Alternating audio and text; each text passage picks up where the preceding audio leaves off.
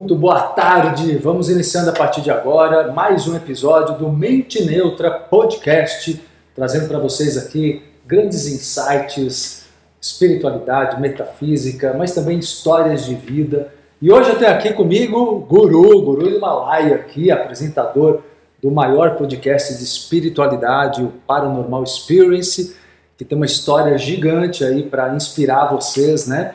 Com sua trajetória, vai contar, como eu falei, dos tropeços e, e das subidas, das escaladas, do sucesso. a gente estava conversando aqui já antes do podcast sobre sucesso, fracasso, toda essa montanha-russa que é, né? Uhum. Conseguir construir a solidez de um trabalho sério, bonito, como vocês fazem, você e o Alê.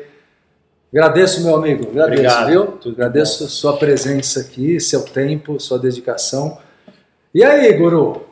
É, conta um pouquinho, a gente vai chegar no paranormal, sim, mas eu queria muito especialmente hoje que você falasse um pouco de você, da tua história de vida, do que te inspirou, né? Uhum. Você tem formação em outras áreas ou não? O que, que, que, você fez da tua vida antes de ser youtuber? É, é bom, formação. Formação, a, a minha formação é, ela é interessante porque eu estava totalmente perdido na vida e a minha família, principalmente a família parte do meu pai, ela é de engenheiros toda, todo mundo é engenheiro. E todos muito bem sucedidos e, em universidades super é, gabaritadas, assim como Poli, primeiro da Poli, segundo não sei o que. Então eu fiz 18 anos tinha uma expectativa aí. Oh, aí o guruzinho do Himalaia ali, eu fiz o. Eu estava no objetivo, na Avenida Paulista ali, né? E eu falei, vou fazer o teste vocacional. Aí deu cinema, não sei o que lá. Eu falei, putz, ferrou, você é um miserável, cinema no Brasil. Eu falei, nossa, que que vou. Aí eu, eu aboli. Pagar dinheiro. Né? Não, é, eu aboli aquilo. Eu falei, dane-se esse teste vocacional, eu vou fazer engenharia. Certo. Aí eu fui fazer engenharia no Instituto Mauá, que é uma maravilhosa escola ali, e fiz um ano de engenharia. E era a coisa mais patética que eu já fiz na minha vida, porque eu só tava sei lá. Cumprindo um é, protocolo ali. Fazendo alguma coisa para agradar muito, alguém. Muito para tua família? 100%. Tá. Porque é, meu irmão é engenheiro, eu tenho um irmão, meu pai, ele não é engenheiro, ele é administrador de empresa, mas ele atua como, né? Uhum. E meus tios, e meus primos. Então é meio que aquela, eu fui na, na, na, na, na balada. Aí eu lembro bem, chegou um dia que eu estava numa prova de química, química daquelas mais pesadas, né? Que faculdade de engenharia é um negócio mais sinistro, meu, né? Aí eu olhei para aquela prova e falei, o que, que eu tô fazendo aqui? Meu Deus. Entrou em crise. Total, assim, foi, foi um... Você tinha que idade? Eu tinha acho que 19, tá. mais, ou, mais ou menos, eu posso estar errando, mas era ali perto do ano 2000. Mas, mas você não tinha nada antes disso que você falava, puxa, quando eu quero fazer tal coisa? Não, isso que eu faço hoje. Tá, tinha essa vontade. Tinha, e isso eu não escondo de ninguém. A primeira vez que eu ouvi o Gaspareto, Luiz Antônio Gaspareto, na rádio, ali bateu o meu propósito de vida assim. Só de escutar aquela música do Ray Lynch, que era a abertura do programa, aquilo já me conectou com uma rede de possibilidades infinitas, assim. Eu falei, é isso que. E eu já eu sabia disso já naquela época, foi 93 para 94 eu falei, eu quero fazer o que esse cara faz.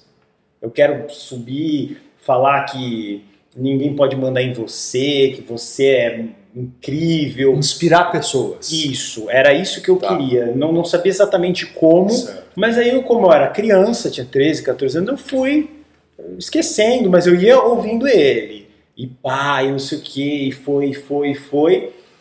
Até que eu cheguei nessa faculdade e, e lá nesse dia eu liguei para o meu pai e falei: pai, me desculpa, eu sei que é o senhor que paga a minha faculdade, eu não tinha emprego, não tinha nada.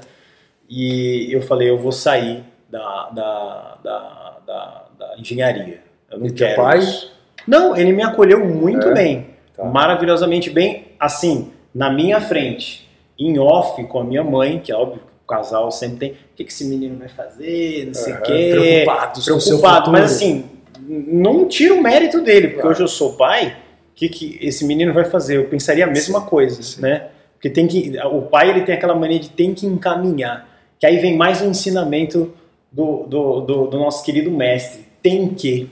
Ninguém precisa nada, ninguém Exato. tem que nada. E, e não é, não é a profissão que determina o sucesso, né? Eu acho que a gente vive um novo momento nesse aspecto que é o carisma de cada um também, a criatividade, né? É. Mas isso não- ainda não é, até hoje é difícil realmente os pais entenderem isso. Não, Imagina é. na época, né? É bem. E eu, eu faço isso. Eu, se eu puder dar uma dica para quem é pai, pai novo como eu, meu filho tem seis anos, então eu estou aprendendo. É deixe o seu filho sonhar. Deixe ele. Não precisa encaminhar esse menino. Ai, é, fica assistindo desenho. De repente ele vai ser desenhista. De repente ele vai ser produtor de desenho. Porque a criança, ela só quer brincar. Ela é felicíssima na vida dela. Então é a criança que tem que dar conselho pro adulto, na minha concepção. Porque o adulto fala, ah, eu vou te ensinar a que a vida é... A tua vida é um lixo. Bem provável que A seja. maior parte das vezes os pais não estão 90% felizes. né? não, o casamento é ruim, é, tá sonhando com, o vizinho, não sei o quê. É- essa é a realidade. Eu acho, Guru, que é é uma educação muito baseada no medo, né? Total. Então, assim, é, é com ótimas intenções, a É. maioria, mas com muito medo. Então, acho que tudo que é passado, você não vê os pais dizerem para as crianças, para os filhos assim, olha, o que você pode, diz o que você não pode, É. o que você não faz, né? O que não deve Isso. se fazer, entre aspas, né? E tem aquela frase cristalizada, clássica, que é a vida é assim. Eu falo, pô, pô, peraí. Peraí, a vida é assim pra quem? Quem te falou? Foi um homenzinho de barba lá que vai te julgar quando você morrer? Você tá- Primeiro, pode ser uma invenção isso. Não dá pra se apegar nisso como Exato. sendo a última coisa da vida. Ah, foi meu meu meu pai era assim. Mas o que, que é teu pai? é Algum, sei lá, um semideus aí que, que inventou tudo no universo? Mas minha avó e tua avó também. Então, se você for como Sócrates fazia aí perguntando e escavando os buracos lá, como ele fazia na Grécia, as pessoas não têm a resposta. Exato. Então ninguém se perguntou, ah, porque é meu tio, porque é meu pai, porque meu avô se deu bem assim. Tá, seu avô é seu avô, eu sou eu. Mesmo que ele esteja rico, ele está feliz, não sei. Então, é, respondendo a pergunta, é isso, porque eu sou aquariano, eu vou vixe, viajar na maionese aqui para dar uma resposta. Mas eu fui para engenharia para agradar alguém. E, e- e nem necessariamente eu precisava, eu simplesmente fui. Não, não tinha uma. Havia uma pressão no ar. Tu- Tudo é meio no ar. Famílias paulistanas de classe média. Tudo é meio no ar, né? Não tem muita conversa com pai e mãe, assim. É tudo. Ah, vamos fazer, porque seu pai vai ficar bravo. Mas o pai nem tá bravo. Se acha que se está Sim, bravo. sim, sim. É, uma, uma- é aquela coisa, né? representar os medos do inconsciente coletivo, né? É, e, e você pega. É, exato. Você pega. Agora a criança, uma coisa que eu falo muito, até conversamos quando você É. me convidou lá, a criança ela tem uma, uma qualidade, e nós fomos essa criança, e ainda somos, né? Que é a liberdade, né? E essa liberdade que você falou que vai sendo, né, de todas as maneiras, sendo podada, tolhida, né? Todas. E recuperar essa liberdade é, é a sacada, né? É. E dali, daquele telefonema que você falou pro teu pai, não Falei, vou. pai, ó. E, da- e daí para ser youtuber? Como é que foi É, essa? aí a gente vai a gente vai fazer um salto quântico aí, né? Porque é, aí eu fui é, me especializar e fui me formar em propaganda e publicidade. Tá. Me formei, aí eu fui fazer pós-graduação em, em cinema, rádio e TV. Na época a internet não era grandes coisas, mas hoje é cinema, rádio, TV e internet. E aí eu fui convidado para fazer um mestrado na PUC em, em filosofia, para ir na São Bento. Ali era um negócio que me, me atraía muito aquilo. Aí o, meu, o professor falou: Não, eu vou te colocar, vamos. Aí eu falei: Não, não vamos. Porque eu estava fazendo a pós-graduação, estava terminando, já tinha me formado, estava indo super bem, achei o- a, a matéria que eu gostava, que eram essas coisas de TV e tal. E eu falei: Não, eu não vou me enfiar nesses conventos, nessas coisas de São Bento, não. Eu quero ser. eh, Isso era do final de 2005, eu quero ser youtuber. Aí, porque teve um professor, olha como é importante as pessoas, né? Cada pessoinha vai colocando um negocinho bom na tua vida. Teve um professor que falou uma frase que eu nunca mais esqueci. Aliás, era um professor bem mediano, para ser sincero. Não vou falar o nome dele porque ele me assiste. Então eu vou embaralhar a cabeça do pessoal da Casper Libero lá. É você mesmo. É, ele falou, ele não era um, um excelente professor, mas é uma frase que eu devo muito a ele, tenho gratidão. Ele falou assim: quem dominar isso aqui era o YouTube. vai ser o Silvio Santos do futuro. Caramba, quem dominar isso aqui vai ser o Silvio Santos do futuro. É o que você precisava ouvir. Era o que eu precisava. Aí eu joguei toda a minha força naquilo. Tudo. Eu falei, eu acredito nesse cara. Vou me dedicar de qualquer jeito a essa nova plataforma. E ela era uma plataforma extremamente bizarra. Ela tinha um minuto para você se expor. O YouTube era isso, para quem não lembra. Não tinha vídeos grandes. Isso você tinha um minuto. 2000 2005, final. 2005. Só em inglês e espanhol. Ninguém usava o YouTube. Ninguém, ninguém. Era Orkut. E, e o- aí eu, eu falei assim, pô, eu tenho uma, um minuto para me expor ali. Aí, o que que eu fiz? Comecei, era humor. Porque eu assisti o CQC, o Pânico, nessa época eu falei, vou imitar a galera que eu gosto. Né? Nem sabia que no futuro eu ia ser chamado para trabalhar com todos eles, mas isso era o futuro. Eu tinha um minuto, aí eu, eu, eu, de uma forma muito ingênua, fui fazer imitações, sem aparecer, porque eu não tinha câmera, inclusive, para aparecer. Eu botava uma foto naquele Pinnacle Studio, que era um programa terrível para editar, uma coisa horrorosa. E aí eu fazia imitação do Clodovil, do Raul Gil, coisas que eram que eu achava pertinente. E as imagens eram A foto do Raul Gil. a foto dele. E eu, ó, eu, bem, meus amigos, eu até meio que sei fazer assim, porque eu treinava, eu achava Ah. que ia dar. Eu ficava, vamos aplaudir, não sei o quê, eu imitava, assim. E aí, o que, que aconteceu? Começaram a me xingar. Muito. Porque dava alguma audiência lá, os meus vídeos davam lá 200 pessoas assistindo Tá. e tal. Aí começaram, seu filho, seu, seu aquilo, seu não sei o quê. Eu falei, meu Deus. Os haters já, já, Já, surgiam já tinha. época, né? Vai, se não sei o que, vai arrumar um emprego. É, Eram três comentários hateados. Era, não era muito, né? Eu falei, o que, que eu vou fazer da vida? Os caras, minha carreira afundou. Isso eu tô falando coisa de meses, né? Certo. Eu tô resumindo. Aí eu falei, parem de me xingar. Eu sou o guru do Himalaia. Do nada. Me, me deu Baixou. essa. Baixou, baixou mesmo. Aí a galera, na época, comprou igual o Papai Noel. As pessoas sabem que talvez ele, talvez, né? Pode ser que ele exista, mas vou dizer, talvez ele não exista. Mas a galera comprou a brincadeira. Certo. Pô, pô, não xinga não, o cara é o guru. Aí eu, eu sou. E a, e a minha voz não era a minha voz, era uma voz alterada. Era uma voz que parecia um ratinho, uma coisa assim. Você tinha pessoal- vários bordões, né? Vários, vários. né? Aí eu comecei a pegar essa força. Hoje eu entendo por quê, porque eu frequenciei diferente do Guilherme. Eu criei uma persona que tudo pode. E a galera conectou. E aí funcionou. Porque o Guilherme era um derrotado. Um cara que foi fazer engenharia, que o que, que vai dar David esse menino com 19, 20, 21, meio que tinha uns empreguinhos lá que não servia para nada, não sei o quê. Aquilo era minha energia, um derrotado. Você não estava pessoalmente feliz. Não, assim, não, assim, eu era feliz, nunca Tá. tive depressão nem nada, mas na profissão Na profissão. eu era 100% infeliz. Na vida eu era alegre. Sim. Pô, um cara bem alegre, adorava assistir televisão, era feliz comigo mesmo. Tá. Pra mim, tendo uma pizzazinha e, um- e uma televisão dos anos 90, TV a cabo, eu era feliz que só. Você não estava ainda 100% dentro É, do, do- profissional. é, profissional. Profissional, encontrou é, totalmente. aí eu me encontrei com essa frequenciamento do guru do Himalaia. Porque aí a galera entrou na brincadeira. Teu avatar. Teu, Meu, teu alter ego. isso, perfeito. Aí funcionou. Tá. Aí o que, que aconteceu? É como mágica. O pessoal que gosta, que já é um público bem mais nichado aqui, isso eu posso falar que é uma delícia. Quando eu vou nos podcasts Flow, não sei o que, eu não posso falar isso que as pessoas não entendem. Eu é, é, é, me pus como importante. Eu sou o guru do Himalaia. Aí, como um passe de mágica, teve um vídeo, ele tá aí por aí em algum lugar, porque eu não tenho mais esse canal, é, chamava 10 coisas bizarras num jogo de luta. Deu 20 mil visualizações aquele vídeo, do nada.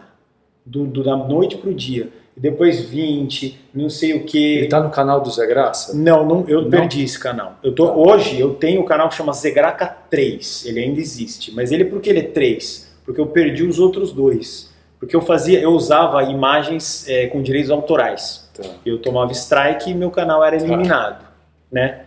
Mas nessa brincadeira, eu consegui fazer de 2009 até 2012, aí a gente já deu um salto quântico, que eu comecei em 2005, né? O maior canal de humor do Brasil e o quinto maior do mundo. Olha que legal. Se você pegar o Whindersson Nunes, Felipe Neto, qualquer youtuber, nunca ninguém conseguiu chegar nesse ranking de quinto maior canal do mundo. Então eu tranquilamente, sem nenhuma vaidade, posso falar que eu fui o maior youtuber brasileiro da história. Que legal, que legal. Muito mérito, né? É, mó legal, e eu acho bem legal. Muito, muito mérito teu aí, né? E, e tipo, né? desmatando, né? Desmatando. Né? Totalmente. Né? Que eu acho que é uma coisa que eu estava falando com o Guru agora há pouco, quando ele chegou. Você é um cara da fé, né? Porque Sim. um canal foi derrubado, se abriu o segundo, e eu imagino que de um para o outro é um recomeço, né? Total. Você foi começar foi meio triste. do zero quase. Né? Foi, o dia, foi um dos dias mais tristes profissionais da minha vida. Esse foi o dia mais triste. Eu tinha um canal, para vocês que trabalham com YouTube, era assim: eu postava o vídeo, dava 80 mil views no primeiro dia, no segundo, em 48 horas, ele batia 400 e depois ele ia chegando devagarinho até um milhão. Era um canhão o meu canal, não tinha nada igual, era tudo, era um sucesso, era risada, não sei o quê, só que eu não aparecia. Eu não tinha o gosto da fama. Aí eu tomei o primeiro strike. O primeiro strike eu tomei de uma empresa chamada Chopro. Eu não esqueço até hoje que eles são detentores do Pikachu. Eu coloquei uma foto do Pikachu na época. Aí essa empresa, como era tudo muito de televisão, eles falam assim: você está usando uma coisa que tem direitos autorais. Você não pode pôr o Pikachu. E me meteram bronca lá, tomei o primeiro strike. Depois tomei o segundo, tomei o terceiro e perdi o canal. Aí eu, eu fiz o login Falou assim, o seu canal não existe mais. Você acha que eles eram mais radicais? Muito, muito mais. Não, não podia pôr a foto do Pikachu. É. Hoje até pode. É, existe. Só que você não pode passar o desenho do Pikachu. Sim, Aí sim. você vai tomar. Ou a música sim. do Pokémon, ou qualquer música da Marisa Monte, tanto faz, do Caetano, você vai tomar. No Paranormal a gente teve problema. Porque sempre existiu, mesmo em rádio, em televisão, né, Guru? É. Você podia usar até, sei lá, três segundos. Você não é. podia usar mais do que isso de uma música ou é. de uma cena. E o YouTube. Não, o que é mentira. Esse negócio de segundos não funciona. Você colocar ah. um milésimo de segundo. Já Cara, pegou. eu tomei é, strike do SBT uma vez. E foi strike manual, porque eu tinha um quadro no Zé Graça que chamava assim: quando alguém contava uma piada sem graça, eu falava que o Carlos Alberto ia contratar você.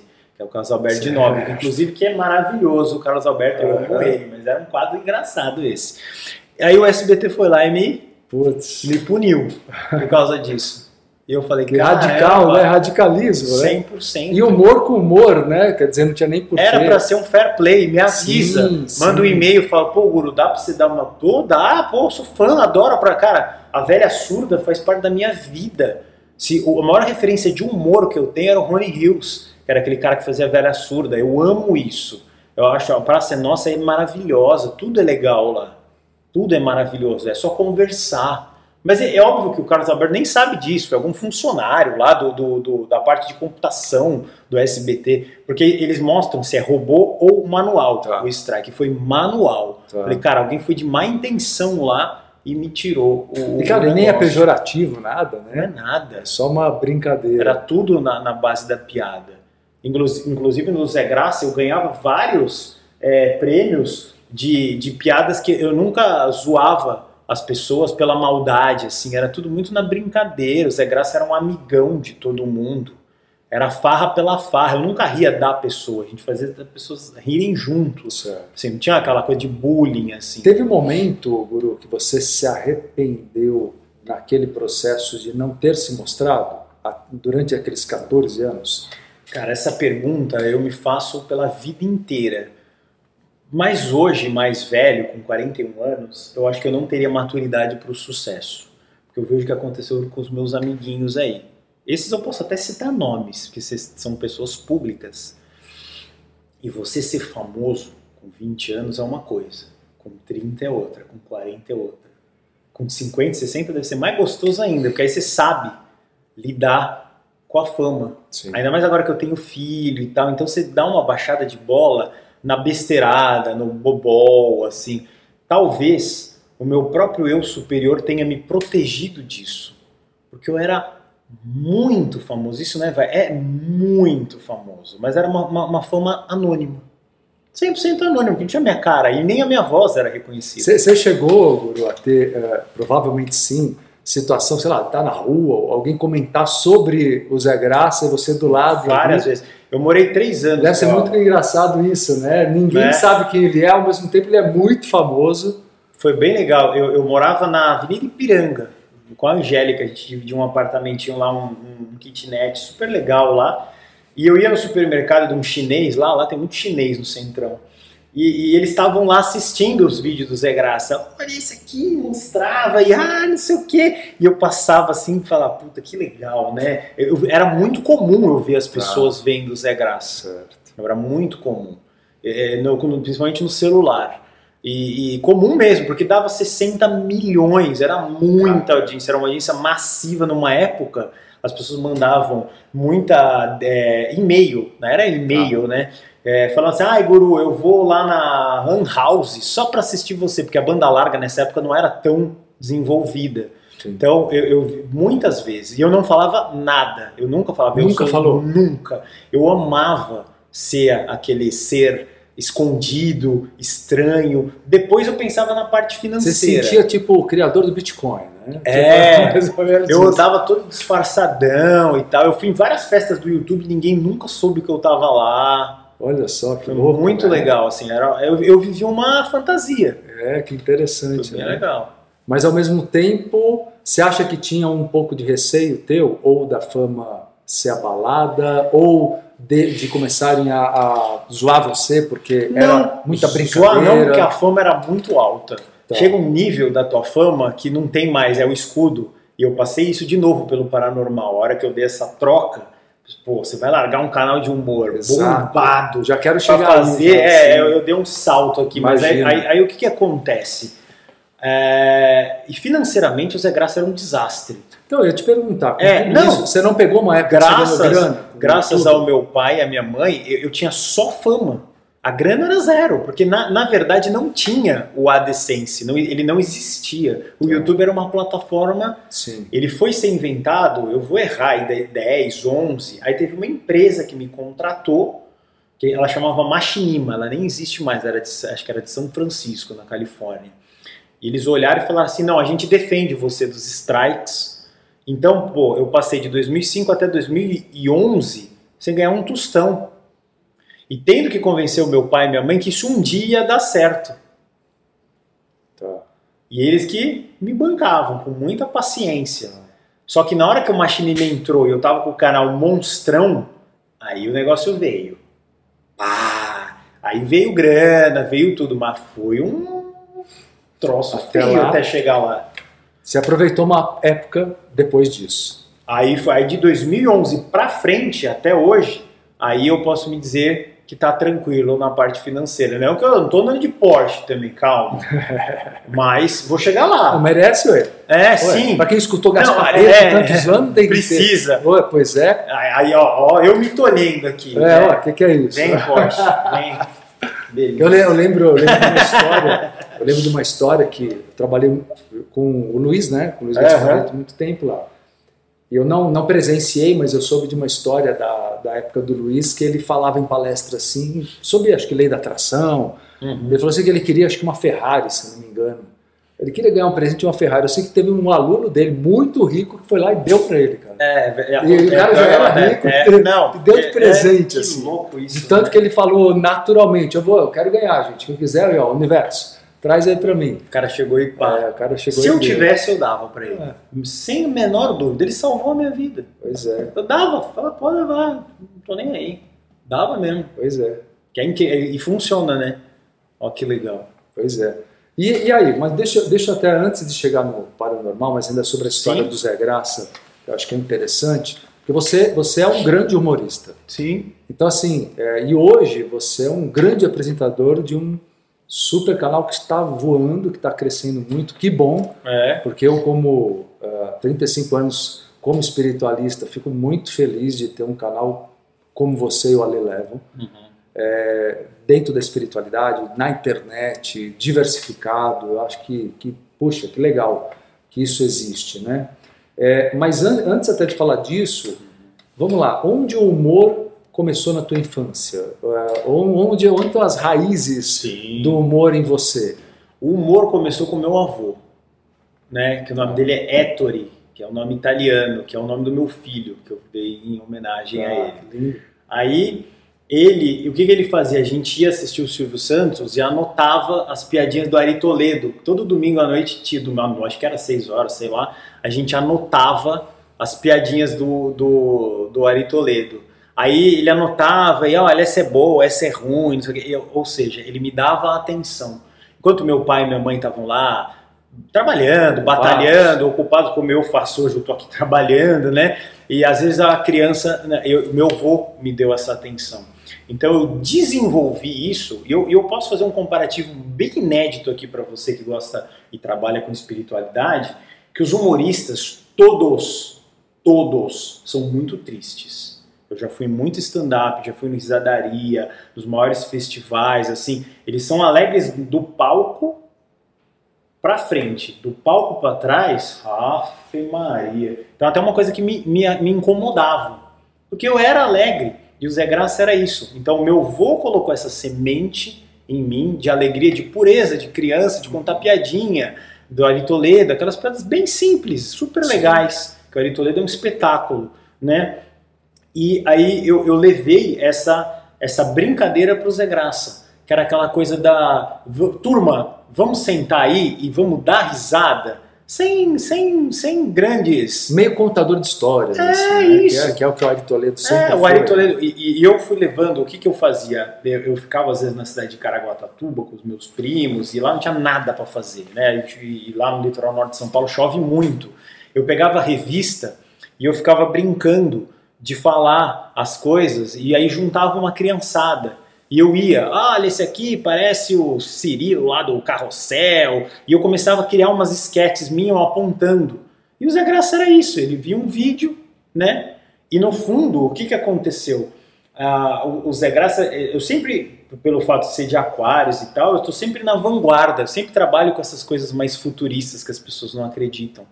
Então, aí depois a, a- a televisão começou a. Muitas pessoas imitavam o jeito do humor do Zé Graça na televisão. Né? Aí, só fazendo uma, um adendozinho, em 2011, eu fui chamado para ir para a Globo e para o SBT ao mesmo tempo. A secretária do Ricardo Oddington me ligou e falou assim: queremos você na Globo. Olha só. E aí, no mesmo dia, à tarde, eu fui pro shopping, eu lembro até hoje, no Bourbon.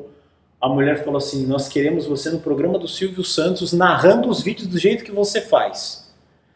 Eu falei: Meu Deus, eu recebi um telefonema da Globo e do Silvio Santos ao mesmo tempo. Olha só. Aí eu pensei, pensei e falei: Não, vou pra Globo. Na Globo era pra ir pro Amor e Sexo, que era aquele programa da Fernanda Lima. Tá. No SBT era pra fazer as narrações com o Silvio. Falei, cara, duas oportunidades, Incrível. sim, incríveis. Falei, abriu o portal de luz agora, que a Ferrari do Gaspareto lá caiu do, Exato. do, do- do céu. Mas aí o que, que aconteceu? Eu fui pra Globo.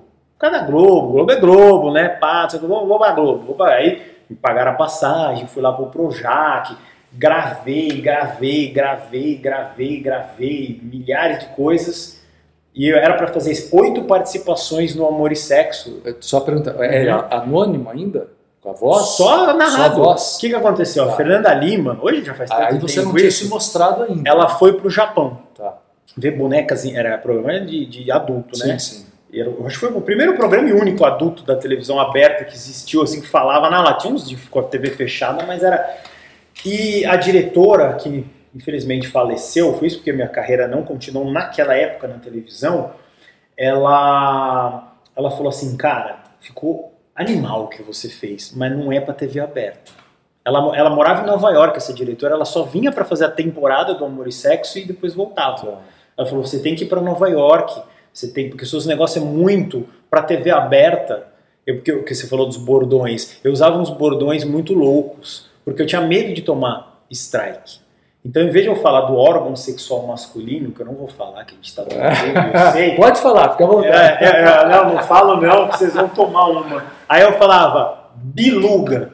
Eu inventava um nome. Entendi. Eu inventava codinomes para burlar Sim, sim. o... Aí o sucesso era com criança, com sei o que, ah, biluga, não sei o que, guruzinho, não sei o que, bababá. E, e virou aquela brincadeira, entendeu? Só que é, não, por que, que não rolou na televisão? Porque não rolou, agora eu entendo, porque eu me, me, me, travei, mas na época não rolou porque veio aquele papo furado de é, você não é adequado à televisão, mas o Porta dos Fundos é a prova de que tudo pode na televisão. Porque o Zorra Total teve que mudar por causa do Porta dos Fundos. Eu não podia. Alguém vai lá e fala, eu não sei quem é o, o animal que fala que não pode, e todo mundo no espiral do silêncio compra aquilo. Quem disse que não pode? Sim. Quem falou que o povo brasileiro não gosta de uma piadinha um pouquinho mais, sem ser sempre aqueles bordões, ah, não sei o que, bababá, que é repetido. É, não é culpa nem dos humoristas, eles são bons pra caramba, os caras da Globo. Não tô falando mal, entendam isso. Eu vou aproveitar que toda a turma do Marcelo Cotrim é inteligente e ó, entenda, porque falam que eu falo mal, não estou falando mal, estou falando bem. Sim. Os humoristas da Globo são os melhores do Brasil. Isso eu garanto, eu sou amigo de todos eles. Só que eles não podem, porque alguém fecha uma torneira lá, um semideus lá que foi inventado, fala, não, é, tem que ser a mesma linguagem para a tiazinha que está com 89 anos no Tocantins e para uma criança em São Paulo.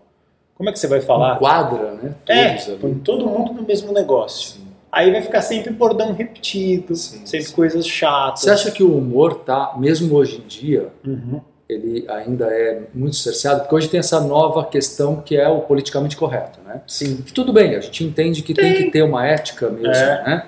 Mas às vezes a gente nota um uso demasiado. Eu acho que é. se ultrapassa um limite, se utiliza o politicamente correto às vezes para cercear e podar pessoas, principalmente na área do humor. Do humor. Então parece é. que tem uma crise hoje em dia nesse sentido, você é, tem, tem, tem, tem coisas que são crimes, que tem pessoas que extrapolam, Sim, que exato. não pode, não pode, exato. né? Porque é para ser engraçadinho, não pode. Exato. Não pode, não pode, ninguém está acima da lei brasileira ou mundial, americana, qualquer coisa. Agora, tem gente que para, ah, não pode, aí volta para aquele negócio, vamos falar de religiosidade foi um homem barbudinho lá que falou, mas quem, quem que elegeu esse barbudo? Ah, eu sou assim porque foi o povo escolhido por Jesus. Me mostra que vocês foram escolhidos então. Quem que falou que vocês foram escolhidos?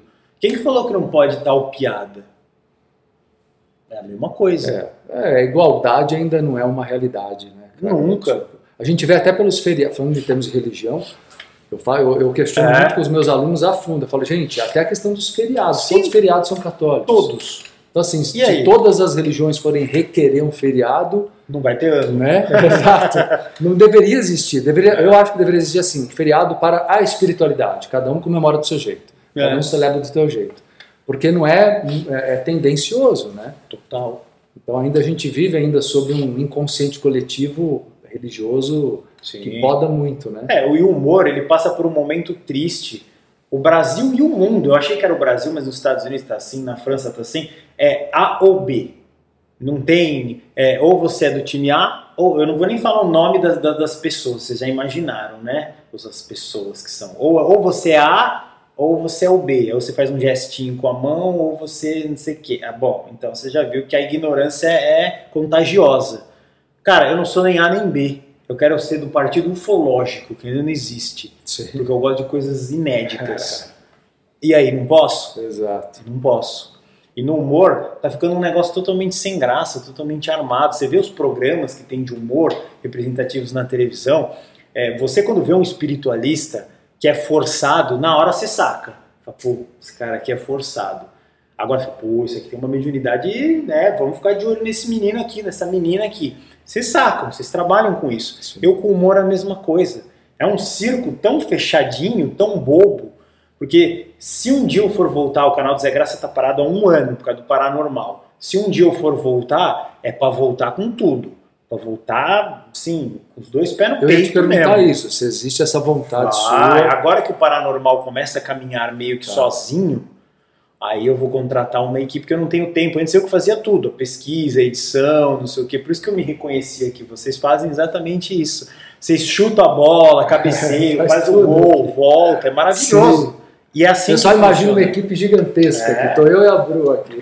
Porque tem qualidade, tem Sim. uma imagem bonita, tá aqui, tá tudo legal, mas assim, são duas. E eu, eu o Zé Graça, eu, eu, a minha rotina do Zé Graça era Às 9 horas eu acordava tarde mesmo, porque eu dormia de madrugada. Eu acordava às 9, aí o que, que eu fazia? Eu ia nos sites da Holanda, do Japão e, do, e da Rússia procurar os vídeos mais bizarros possíveis. Possíveis, que não, não rolavam no Orkut nem no Facebook. Vídeos que não tinham tradução, vídeos esquisitíssimos, e eu ia nos fóruns. De qualquer coisa. De qualquer, qualquer coisa. Assunto. coisa. O negócio era ser bizarro. Tá. Mas bizarro no sentido de engraçado. Sim. E eu não procurava piada do clichê, do não sei o quê. Lá no, no, no, no, no Japão tinha um vídeo, esse vídeo tá, tá, tá, voando aí, que por aí, em algum canal que eu tomei os strikes, ele perdeu. Que era uma mulher que ela tinha uma fantasia de cheetos. E ela ia pra escola de cheetos. E era um vídeo assim patético, de engraçado. Sim. Aí todo mundo queria pegar no cheetos e, a fofo, e era peludinho assim. Uhum. E aí eu falava umas baboseiras lá que eu não posso nem reproduzir, né? E, e era muito legal. E era, muito, era uma coisa assim, para mim, só, o, o Japão. Você foi um dos precursores do, do meme, né? De uma Total. certa forma, né? Total. Porque o que você fazia era criar é isso, um meme. Eu criava um meme. Era exatamente. Hoje nós temos o Casimiro, que é um. Talvez vocês não conheçam a audiência do Marcelo Cotrim, que é um cara que faz reacts. Ele é um fenômeno. Exatamente o que o Zé Graça fazia. Botava um vídeo lá e reagia ao vídeo. Eu, praticamente, não vou falar inventei o React, mas eu fiz ele ficar famoso. Sim. Inventei, talvez eu não tenha inventado, mas eu fiz o React ser um, um, uma forma de expressão. Sim. Muito bem lembrado. E eu fazia Reacts de vídeos bizarros. Japão era show. Nossa, o Japão é um espetáculo. Ainda quero muito ir lá para o Japão. Se puder ficar dois anos lá vendo tudo, porque não é que é, eles têm um humor diferente. O, no, o, nosso humor ou é americano ou inglês, o que pega aqui no Brasil. E o, e o, do, o do, Japão, ele trabalha com bizarrices, muitas fantasias, fisicamente falando. Certo. Eles se vestem de monstro, de Pikachu, de não sei o que, eles não têm vergonha. E o segredo do sucesso no humor é você não ter vergonha do ridículo. Sim. E, e, e era isso. Que, aliás, a palavra ridículo, bem. a raiz dela é isso, né? É digno de riso. Legal, né? Eu, eu, eu, adoro. Eu até falo para as pessoas, eu falo, ser ridículo é bom, porque eu acho que se você é uma pessoa que, que permite que os outros se surpreendam, o que, que é o riso? O riso é a surpresa. Né? Sim. Então, se você é uma pessoa que permite que, os, que surpreender os outros e não se incomoda com isso, você é livre. Você é totalmente livre. Não é verdade?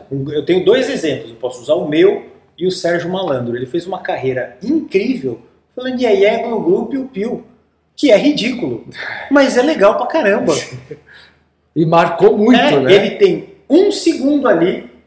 No, eu, eu, expliquei isso pro meu primo. Eu tô falando isso de forma incrivelmente inédita. Meu primo falou: Ah, o Sérgio Malandro é um saco.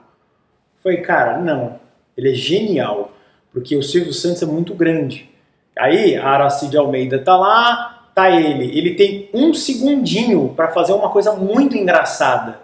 E se ele tentar bater de frente com o Silvio, ele vai perder, porque o Silvio é um mestrão. Ele, yeah, yeah, pô, o cara é demais, ele usa aquele segundinho dele, aí você desliga a televisão, você fica, aí vem alguém falar, você fala, ah, yeah, yeah, é engraçado. Você pode achar engraçado ou chato, mas e ridículo. Você não, você não esquece não, dele. Aliás, pode ser chato também, mas é absolutamente marcante. Sim, exato. É exato, genial. Exato. Porque você não vai lembrar de um cara que falou uma coisa mediana ou muito bonita, mas e aí, essa vai lembrar. Exato. Aí fica. Ele não teve medo de ser ridículo. É Exato. É ridículo e, e, é legal. E ocupa meio que, eu falo muito em arquétipos, né? Sim. Ele é meio que o bobo da corte, digamos. Isso. Assim, né? Que tem um papel histórico é. na história humana. O né? rei tá lá, ele me tá diverte. É, ele sabe, yeah, yeah. Se alguém falar não, yeah, yeah, eu vou rir. E mais do que isso, né, Guru? Eu acho que o bobo da corte, mesmo, puta, falando assim de séculos atrás é aquele cara que tem o direito de falar qualquer coisa, que não vai perder a cabeça. Exatamente. Tipo, ele pode falar qualquer coisa. Então, é, é, é, uma parte do, do, inconsciente da humanidade que eu acho que o humor é isso. É. Né? Uma parte do inconsciente que onde tudo é permitido. Claro, Sim. dentro de um limite de respeito humano. De respeito, claro. Né? Eu gostaria que as mulheres, inclusive a gente estava falando de humor, que elas se permitam a fazer isso. Podia ter uma Sérgia malandra. Não tem. É verdade. Não tem. Podia chegar uma mulher, ei, é, não sei o que, tu não, menina, você ser idiota, você acha que vai fazer o que com isso? Não é? é tipo, o homem pode, a mulher, pode tudo, todo mundo pode. Por exemplo, eu estou fazendo um baita sucesso na Europa, não sei o que, usando um turbante, que é uma coisa que não se usa no Brasil, a, nunca se usou, inclusive. Aí quando eu vou lá no Flow, nos programas de alta audiência, eles. O que, que é essa cueca na sua cabeça? O que, que é não sei o quê? Esse cara é ridículo. Cara, eu defequei pra tua, pra tua, pra tua opinião. Eu uso o turbante e se você reclamar, eu coloco uma pedra aqui. Pra ficar mais chamativo ainda. Pô, ele é um teu personagem, né? cara? É, Que- tanto faz. É, Porque as pessoas têm essa mania de fazer associações infantis. sim. Elas têm que puxar no cérebro alguém, né? E, e tem que falar, ah, é isso, é aquilo. Cara, é um espaço novo. Eu quero usar turbante. Uma vez eu fui fazer uma gravação na Avenida Paulista, eu tava de turbante. A galera me parava, "Ô, onde você comprou isso? Como que é? Não sei o quê. É, porra, o turbante é um negócio usado no Oriente Médio, na Índia, a- an- antes de Jesus Cristo, para proteger os chakras e não sei o quê. Ou para finalidades decorativas. Você não usa boné? Eu uso o turbante lá, tá bom. Mas é complicado, né? As pessoas, elas têm essa, essa questão. Eu acho que é muito uma inveja também da tua coragem. Também. Porque existe uma coragem, né, da, da liberdade de expressar tua criatividade, teu dom, teu talento ali artístico, né? E essa caminhada, vamos lá, o Zé Graça para o paranormal. Paranormal. Tem a ver com a pandemia? Um pouco isso? Tem. Você acha que essa história tem a ver? Porque Então, aconteceu a- a- nessa transição, né? A pulada, a grande pulada que aconteceu foi assim: eu tava com o Zé Graça, o Zé Graça era um personagem anônimo. Nem a minha voz era exatamente Que ano que você revelou que era Acho que você? foi. Se eu sou ruim de dar 18, 19, sei lá, alguma coisa assim. Aí foi um vídeo que no que eu pus deu um milhão de views. Que foi um vídeo depois de 14 anos, não sei o quê. Aí eu, eu pus lá e bum. Aí dali que eu, que eu fui pro Flow. Que eu, eu, eu me revelei no meu canal e, e fui dar Tá. entrevista no Flow. Tá. Que foi assim. Então, saindo do Zé Graça e indo pro Paranormal, foi. Eu, eu, eu fui pro Master Podcast, que era um podcast de muito sucesso. Ele dava 400 mil visitas cada entrevista, a gente tinha 17 mil pessoas assistindo online. Ele foi o segundo podcast depois do Flow. Foi Flow, Master, Podpah, A Deriva. Foram os primeiros podcasts do Certo. Brasil, porque eu era muito amigo do Monark, né? Que agora está nos Estados Unidos lá. Exilado, literalmente. Literalmente, né? Mas aí o que, que aconteceu para ter esse pulo? É, eu fiquei muito triste com, a, a- a- com o que estava acontecendo com o Master. Não é? Eu não eu, eu estava feliz com é, de entrevistar políticos e estava entrevistando políticos de alto de alto escalão, que na época era ter ele- eleição presidencial, ah, o governador, sei lá, e os maiores lá, sabe? Mas não era a minha. Aí me reconectou aquela história do menino escutando o rádio no carro da mãe, ouvindo o Gaspareto. Aí o Alê, nosso querido Sherminator, que inclusive o nome dele é exatamente isso, é uma ridicularização do nome dele, que é Alexandre Ashi. Aí eu falei, porra, Guru do Himalaia e Alexandre Ashi, ninguém vai ouvir esse podcast. Guru já tá bizarro o suficiente. Mas Alexandre Ashi parece um cara de escritório. Ashi. É, parece. Você Sim, é. chama o Alexandre Ashi. É. Aí vivia um carinha de terno, assim. Falei, porra, é um cara muito picolé, assim, assim Aham. menor. Você vai ser Sherminator. Porque era do, eu- o nome dele as pessoas se confundem. Vou revelar aqui. Tá. É, é, é, é, eu pensei no, no Terminator, que é o Exterminador do Futuro. Sim. Aí eu falei Sherminator. Você juntou Eu dei uma zoada ali Certo. e ficou Alexandre Sherminator, o exterminador do passado. Eu- ficou. E Pô, é, e é ficou bom isso, Ficou bom. ficou bom um isso. nome Forte. impactante. Então você vai anunciar um, um- um show, você fala Guru do Himalaia e Alexandre Sherminator. É bonito, é bizarro, é curioso. Sim. Agora, Guilherme Monteiro e Alexandre Ache. Aí vão chegar dois tontos lá. Não tem, né? O negócio falta uma. Tem, que- uma- tem que pegar. Tem que ter um nome Impactante. legal, assim, né? Curioso. Né?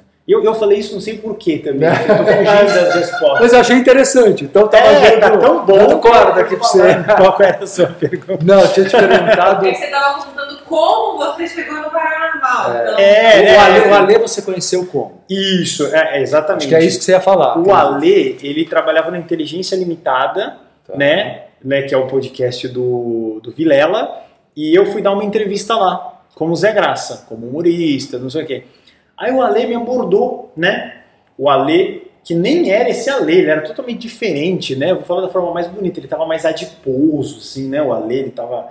E aí ele, ele falou assim, cara, e, e- olha que engraçado, a vida ela ia me empurrando para a espiritualidade. O Vilela perguntava as coisas e eu só falava de constelação familiar, não sei, sei lá, aquilo me, me, me, me tava na, na, na minha essência, né?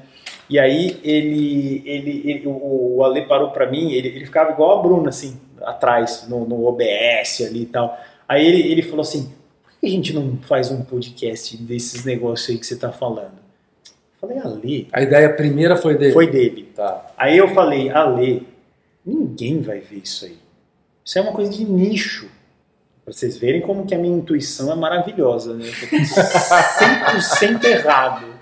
100% errado. Aí eu falei, vamos é, é, fazer Não, outra porque é coisa. engraçado, porque realmente ele não tem a ver, né? Não Nada. tinha a ver com a espiritualidade. Zero. Ele E era um- você é né? humorista, né? É, não era a tua praia, digamos assim. Não. Aí ele falou assim, cara, mas todo mundo tem uma história de fantasma, todo mundo viu um espírito no sítio. Eu falei, cara, eu amo esse assunto. Eu falei, esse é o assunto da minha vida. Eu vivo falando disso. Mas para um podcast não vai dar certo.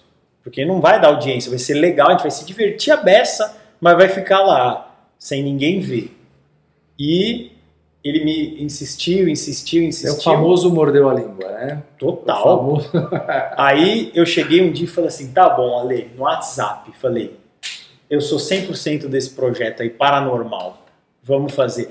Porque o Ale tinha tentado na televisão um projeto, mas era um, era um esquema meio desafio, tipo o Padre Quevedo. Era provar que isso não existe, provar que não sei o que, era uma coisa meio... Inclusive, você nem me perguntou, mas eu já, eu já me adiantei nisso, era... é, o, o Paranormal começou assim. Sim, você falou isso pra gente uma vez. Foi, foi no comecinho, foi nessa pegada, né? Foi. Totalmente errado. Apesar de eu ter participado no começo... Não, você já pegou a fase menos mal. Já? Já, já. Porque acho que eu fui no, no sétimo. Ah, você pegou, então você pegou. Peguei. Pegou. É porque você era uma referência máxima. Eu falei, ó, nós temos que pegar os caras bons. Eu falei, o Gaspareto já, já foi. Não tem como, só se vier o Chico Xavier aqui ajudar. Nem o Chico Xavier ajudar, não tinha. Eu não tinha um médium bom pra chamar. Eu falei, vamos Marcelo Cotrim, tentar Cristina Caio. Cristina Caio que foi recentementíssimo. Ela recusou milhares de vezes de ir lá e depois foi. Não, mas eu achei muito legal a iniciativa de vocês. Eu, eu acho que já sentia falta, na verdade. Olha que interessante. Eu acho que o Ale, o Ale foi médium. Foi. Porque ele captou do inconsciente coletivo uma coisa importante, né? Foi. Foi muito legal. E percebeu em vocês. É. Acho, que, acho que o Ale nem tinha noção na época da, da percepção Não, dele. a gente tinha um. Puta, aquilo era uma desgraça, era um cheque, a gente teve que enterrar esse cheque para primeiro. Eu leio, eu vi o cheque. É, o cheque Eu- de eu 100 lembro. mil reais. Não é? Para quem mostrasse alguma coisa paranormal, a gente ia, a gente queria ver se aquilo causasse um- uma comoção na mídia ou na- no Instagram, sei lá, para ver se O cheque era um- para quem provasse. é, se alguém chegasse e assim, trouxesse um ET, por exemplo, era uma prova assim, cabal, pronto, leva o cheque. Ou alguém que fizesse alguma coisa mediúnica muito Mas aí você ia fazer um absurda. sucesso mundial, ale- além do que você já fez. Então, mas isso começou a trazer só problema pra gente. Imagina.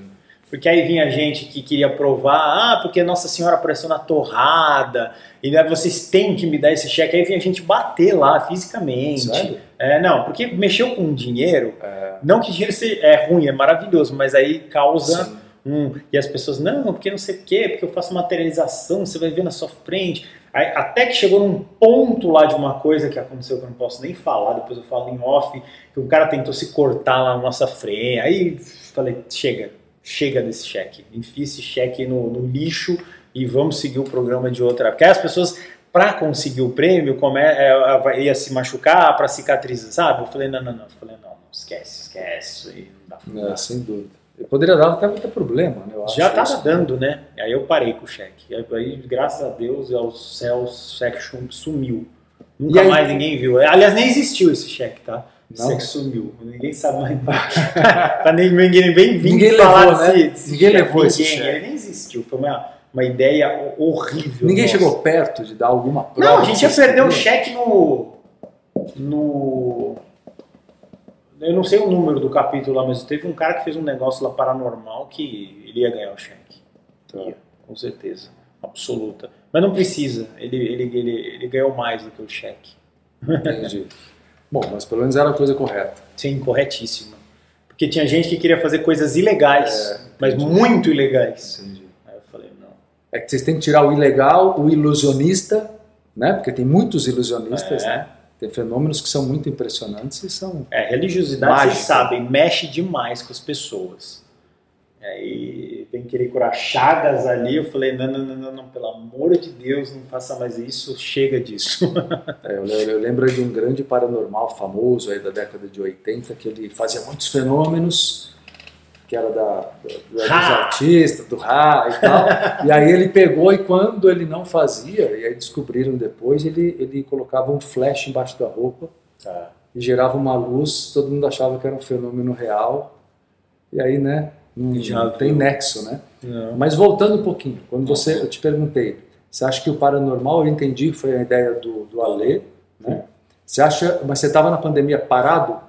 Tava parado. Eu sei que você passou um momento difícil, pessoal. Bem, né? eu, é, eu postei no canal do Zé Graça, eu não vou fazer vídeo, viralizou esse vídeo porque eu tava mal. Eu, eu, eu peguei, né, a, a- a- essa doença aí, é, na época que não tinha nada, nem vacina, né, então foi muito ruim. Eu passei ali duas semanas entre a vida e a morte, assim, o Ale muito mais do que eu, que ele ficou 12 dias na UTI. Ah, ele também. Foi. Aliás, a gente decidiu criar o, o para. Eu fiquei em casa, eu não sabia muito o que fazer. Aí eu liguei pro hospital e, e eu não conseguia respirar bem. Eu tenho alergia a remédios, isso é um problema, não sei o que. Eu só lembro que eu vi o meu filho correndo para lá e para cá, eu mal, mal, mal. E eu falei assim, ó, eu preciso me internar. E a, e a mulher falava, senhor, infelizmente os leitos do, do hospital, não vou falar o nome que é o hospital famoso, não tem espaço. Eu falei, puta, eu vou morrer é, em casa. E a minha mulher do lado. Aí meu filho, em dois dias, ele ficou bom, graças a Deus. Assim, ele rapidinho, que criança se curava mais Os rápido. três ficaram É, doentes. de uma vez só. E, nossa, foi alucinante. Eu, eu não podia tomar qualquer tipo de remédio. Eu tava com 40 graus de febre, alucinando de noite. De noite, eu entrava no chuveiro, um período ruim, ruim da minha vida. E aí a gente decidiu fazer o paranormal dali. É, o Ale já tinha me É, é isso que eu abordado. queria saber. Você acha que um tanto da, Foi, do fato de você ter superado isso mexeu com você? mexeu totalmente. É. Eu tomava banho com água gelada, água geladona. Eu tinha diversas alucinações com coisas da minha infância. Eu ia, nossa, eu ia lembrando uns negócios. Aquilo foi horrível, mas foi uma cura também ao mesmo Tá. tempo. Eu passei por um caminho bem trevoso ali. E aí eu cheguei e falei, vamos fazer esse negócio do paranormal, eu quero ajudar as pessoas. E é isso mesmo que eu tenho que fazer. Ali foi o, o, A virada. o- é, a virada. Porque a gente- chama muito isso de. Eu dei um nome para isso que é metanoia. Quando a gente passa por uma grande mudança na vida. Foi. Porque ali eu vi a morte, eu falei assim, eu vou morrer, minha mulher vai morrer meu filho vai continuar correndo ali. E eu falei, e a gente não tem, e era aquela medo de não podia avisar o pai, a mãe, alguém para que podia pegar. Sim, sim. Puta, era uma, uma coisa horrível aquilo. E aí eu falei, se eu me livrar disso aqui, eu vou é, me dedicar às coisas que eu gosto. Tipo, te deu um sentido mais. Mais seriedade maior com as É, coisas, com a deu- vida. deu- Com o tempo, né? Foi. Porque por mais que o humor tenha o seu valor, é, você tem uma bagagem maior, né? Sim, De reflexão sobre a vida. Como você falou, a espiritualidade e a filosofia sempre tiveram presentes na tua vida, né? Sempre. Hoje, tranquilamente, quando as pessoas me perguntam, eu vi um nome que eu achei engraçado e bizarro, combina comigo, eu sou um missionário digital. É isso. Eu, eu espalho a palavra pela web. Eu não preciso nem ir na igreja. Acho que a comunicação É. é muito fortíssima. É, perfeito. Sou um missionário digital agora. Que bom, né? Que bom que você é um. Você se vê como um universalista também. Total. Né? Porque eu gosto de tudo. Eu falo que eu faço o saladão do guru. Todo mundo. Eu, eu tenho uma quedinha pelas coisas hindu. Mas é queda. Não, não, não é por causa disso que eu não vou deixar de ah, ter aquela fé do evangélico que é linda, a parte católica que é maravilhosa, a Torá, a Cabala, mas eu jogo tudo num- numa salada, misturo e como. E, nossa, com uma delícia. Tem gente que não pode. Foi quem que te falou? Meu pai, meu avô, meu tio. Problema do teu tio. Não quero nem saber. Tem que viver a experiência que sente que precisa. É, eu gosto de tudo. Cada um tem que buscar o que sente que precisa. Começou paranormal. E aí, como é que foi aquele início? É, eu sei que você teve essa primeira fase, né? É? Que foi numa proposta não ideal, com a história do cheque e tudo mais. Teve, Não, teve, hora que você, teve hora que vocês chegaram a pensar talvez não seja o caminho. Total, porque os primeiros seis meses foram tragédia pura na questão audiência e finanças. Né? A gente estava todo mundo feliz, mas o negócio não virava. E é um, um kitnetzinho lá que a gente tem, alugado, e o Ale tinha tirado do bolso dele, do antigo emprego dele, ele falou, eu vou bancar e vamos ver o que vai dar. Aí a gente colou todas as espumas no estúdio tal, não sei o que, só que a gente colocou aquelas colinhas de spray, porque a gente sabia que a gente ia ter que arrancar para devolver o, coisa, porque acabou. Chegou no último mês, eu falei, bom, pena, né, Ale? A gente tentou, porque eu falei, pô, eu tô no meu propósito de vida, eu tô fazendo tudo certo e o negócio não vira. Dava de 40 a 60 pessoas ouvindo o paranormal. E era isso.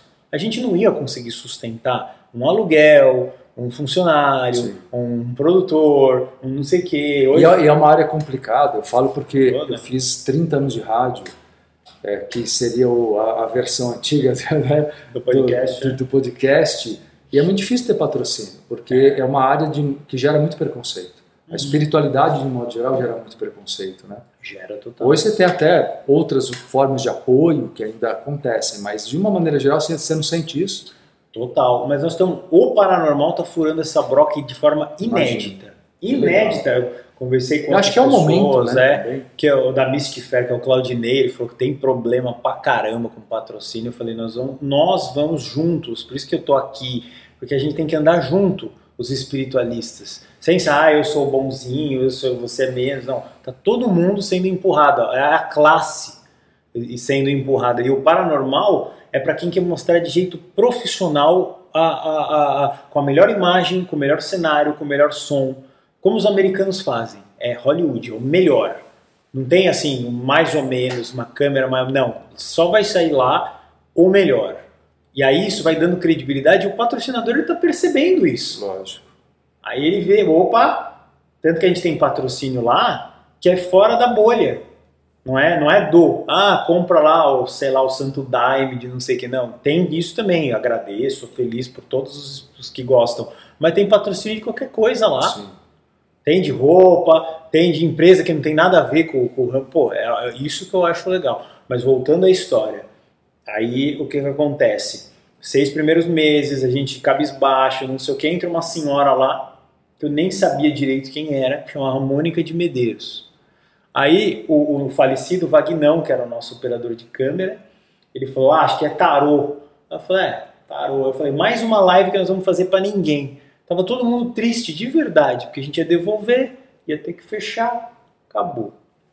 Aí o Ale pega o celular, 3 mil pessoas assistindo. Falei, 3 mil? Tava 40, 60, a pessoa não saía disso. Aí a Mônica de Medeiros falou assim: vocês receberam a permissão. Que? Vocês receberam a permissão, eu não podia falar, agora eu posso, porque ela liberou, depois de oito meses, ela liberou, de uma extraterrestre que chamava Shell Ian. Ela veio lá e abençoou a gente para a gente continuar com esse propósito de espalhar a coisa universalista. Rabinos, padres, pessoas que têm fé na borboleta, qualquer coisa, sem julgar. E ela falou que ela ia proteger a gente, não sei o quê. Aí terminou o episódio, falei, Ale, essa mulher é famosa, vai dar um pico e vai voltar pro limbo, que é o que acontece. E não. Bateu ali e só dali só foi para cima. Até hoje que eu tô dando essa entrevista e hoje e amanhã vai estar mais. Não para de crescer. Que legal. Então foi um milagre extraterrestre o paranormal. Olha, por isso talvez o foco grande que a gente vê que tem Na ufologia. na ufologia, ou já era antes Não, disso? é por isso. Por isso. A gente, eu sou mais da turma do, do Gaspareto, da, do, do, Kardec, assim, era isso que me. Eu nem entendo muito de ufologia, eu venho a entender com Certo. o paranormal. Aí de lá, Pegou gosto. muito. Porque eu fa- ali foi operado um milagre. Uma, uma, uma- existe o paranormal antes e depois desse dia, da Mônica de Medeiros, com certeza. Ela vai voltar lá, vai ser maravilhoso pela terceira vez. Ela foi, deu um milhão de views. No segundo deu 790 mil e no terceiro vai dar 70 milhões, porque todo mundo precisa saber. Eu não tenho como provar, mas que existe, existe. Esses milagres extraterrestres incríveis. E nessa trajetória, você levou muitos ufólogos, né? Muitos. Muita gente nessa, nessa área, É. tanto no campo espiritual quanto de pesquisa. Sim. É, fortaleceu a sua convicção É. e, e do Alê. Como é, como é que foi a. Vocês transitaram para um nível de crença, confiança Total. mais embasada, digamos assim? Não, se você pegar os primeiros vídeos que eu tava de turbante branco, nós éramos verdadeiros meninos assustados ali. Você pode ver, é nítido. A gente tava com. Era, era tudo baseado no medo. Medo de acabar, medo de fracassar. Hoje, você vê dois caras extremamente à vontade, crescidos. Até eu me vejo mais coradinho lá no, no vídeo, assim, mais legal. Eu acho assim, do, do- da- Uhum. de quando eu fui, que foi bem no comecinho, eu vejo vocês muito mais felizes. O que me passa é isso. Eu falei pra, pra Bru, acho assim, É. muito mais felizes. Acho que é essa confiança, É, né? a gente tá surfando mesmo na onda. Antes a gente legal. estava esperando a onda, né? A gente tá muito, muito tranquilo. É, vários ufólogos, eu, eu, eu não acreditava. Eu, eu tinha visto o filme do ET lá do Spielberg, eu era bem des- desligado com a ufologia. Eu gostava de espírito, mas eu não sabia que tinha ET espírito, uma coisa meio dupla assim, né? E aí eu fui aprendendo com a Shelian, aí fui vendo outras pessoas, e nossa, foi maravilhoso. Assim, hoje eu, eu já mudei completamente e tenho certeza que cada vez mais ainda eu vou mudar. Porque não para mesmo. E o infinito. também, né? É, o Alê, ele tinha a, a, a, a vida dele natural e ele tinha essa pegada meio Padre Quevedo. Ele queria desafiar as pessoas. Ele queria provar que isso não existia e a gente tentar fazer um circo. Mas que no fundo é um querer que alguém dissesse, olha, existe, Existe. vou te mostrar. E que né? foi o que aconteceu. É. Não só ela, a gente tem outros casos, milhares de casos incríveis, mas é, o Alê ele foi é, se suavizando com o tempo. Hoje ele, eu considero ele, ele mais místico do que eu até, porque eu já levo isso meio de forma meio natural na minha vida. E ele, ele, nossa, ele teve, de- em questão de evolução, ele saiu do, do, do lodo ao céu, assim, porque ele não sabia nada, nada de nada, de nada. Eu já escutava você, então aquilo já ia me, já pertencia à minha vida, o Gaspareto, você, etc, e todo mundo lá. Então, inclusive a minha mãe faz, tá fazendo aquele aulão grátis lá, que é Ah, legal. que legal, ela que adora, legal ela, saber. ela, ela tua aluna. Como é que ela chama? Maria Elisa. Maria Elisa? É. Ah, que legal saber. Ela, ela, ah, eu tô adorando o Marcelo Cotrinho. Eu falei, mãe, Marcelo Cotrinho é bom demais. Ah, que bom, que bom saber. Muito bom. E, eu- eu- mas você estava falando do Alê. O Alê tem um perfil ó, que eu percebo muito claro. parecido com alunos meus que chegam às vezes muito racionais.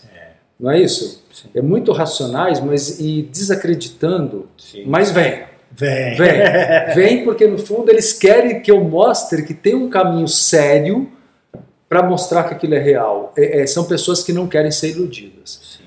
Então eu acho até legal. Eu falo, é, esses são aqueles que quando entendem a espiritualidade coerente, Claro. eles mergulham numa fé consciente e se tornam assim os maiores admiradores do meu trabalho. Assim. É legal. Então né? eu, eu acho muito bacana. Eu acho porque são aquelas pessoas que não aceitam a manipulação das religiões, Exato. Né, que questionam tudo isso e não tiveram necessariamente alguma experiência pessoal, espiritual.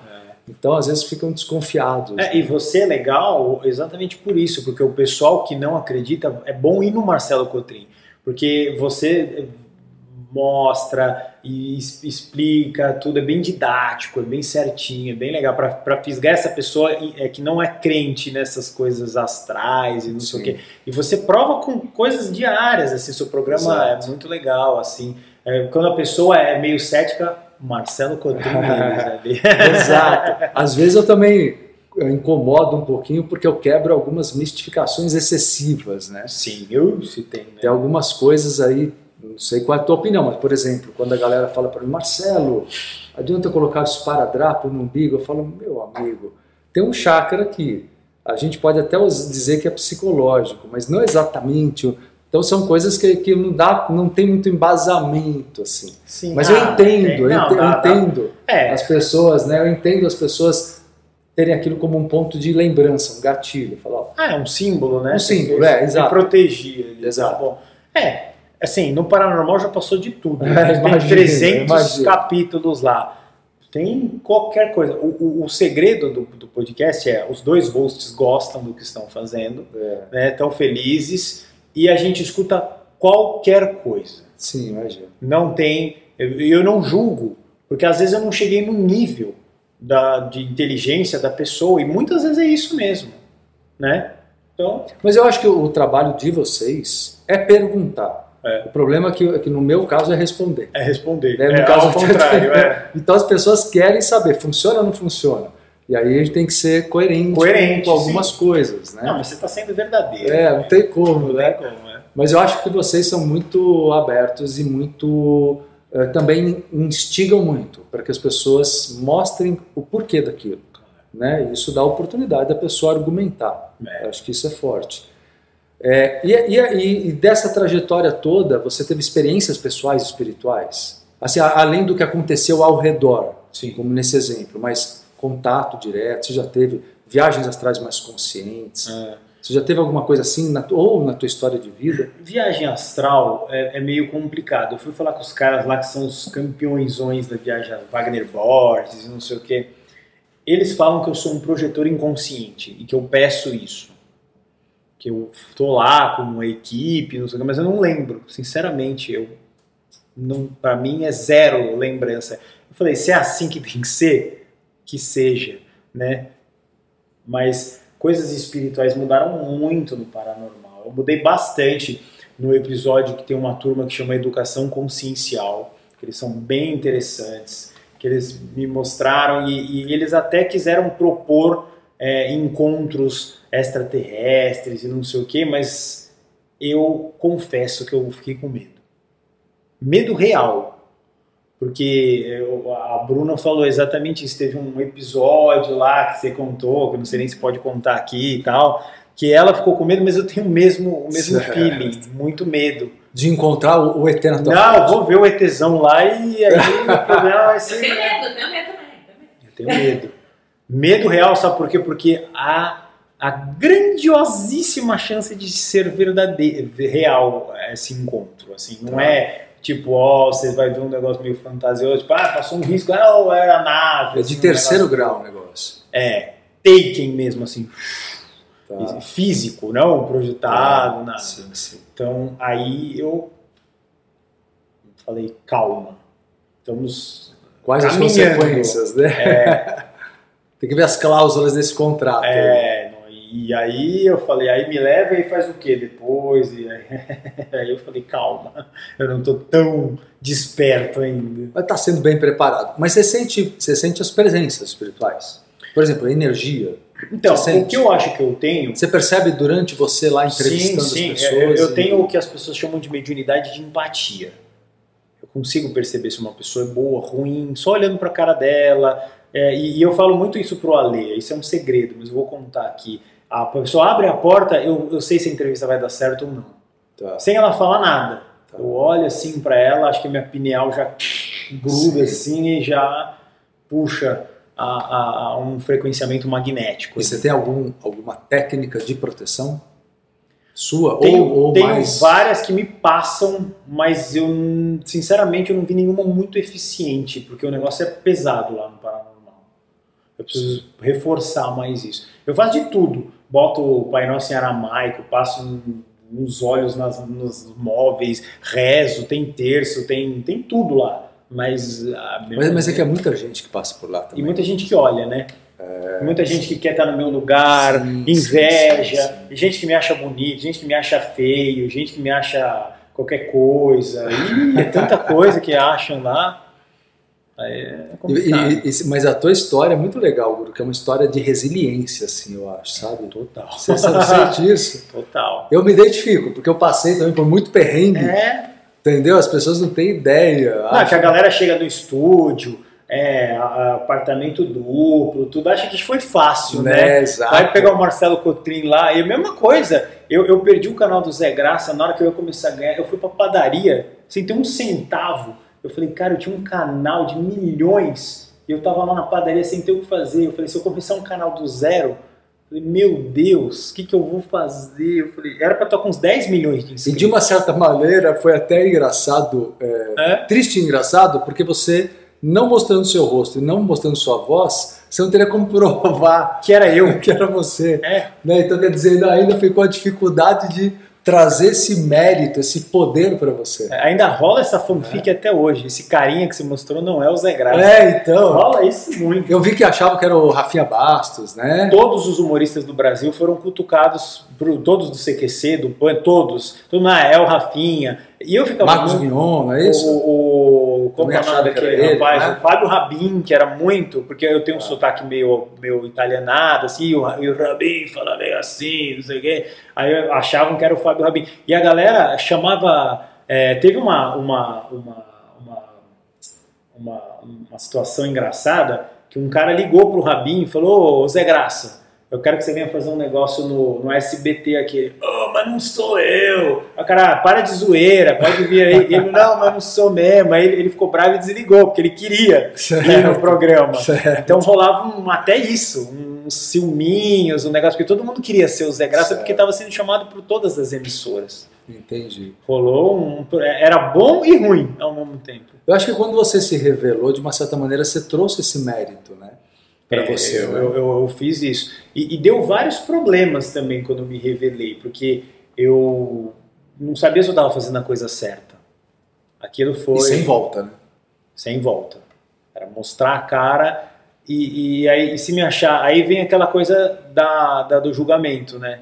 E, e se me- porque assim, eu, eu fui é, tentar contato nos Estados Unidos que eu queria colocar uma máscara de silicone, que nem tem no Paranormal ali de um ET, bem bem feita. Eu tava. Tem um filme. Qual é o nome daquele filme que tem o Pai Mei, que é um filme de Kung Fu do Quentin Tarantino.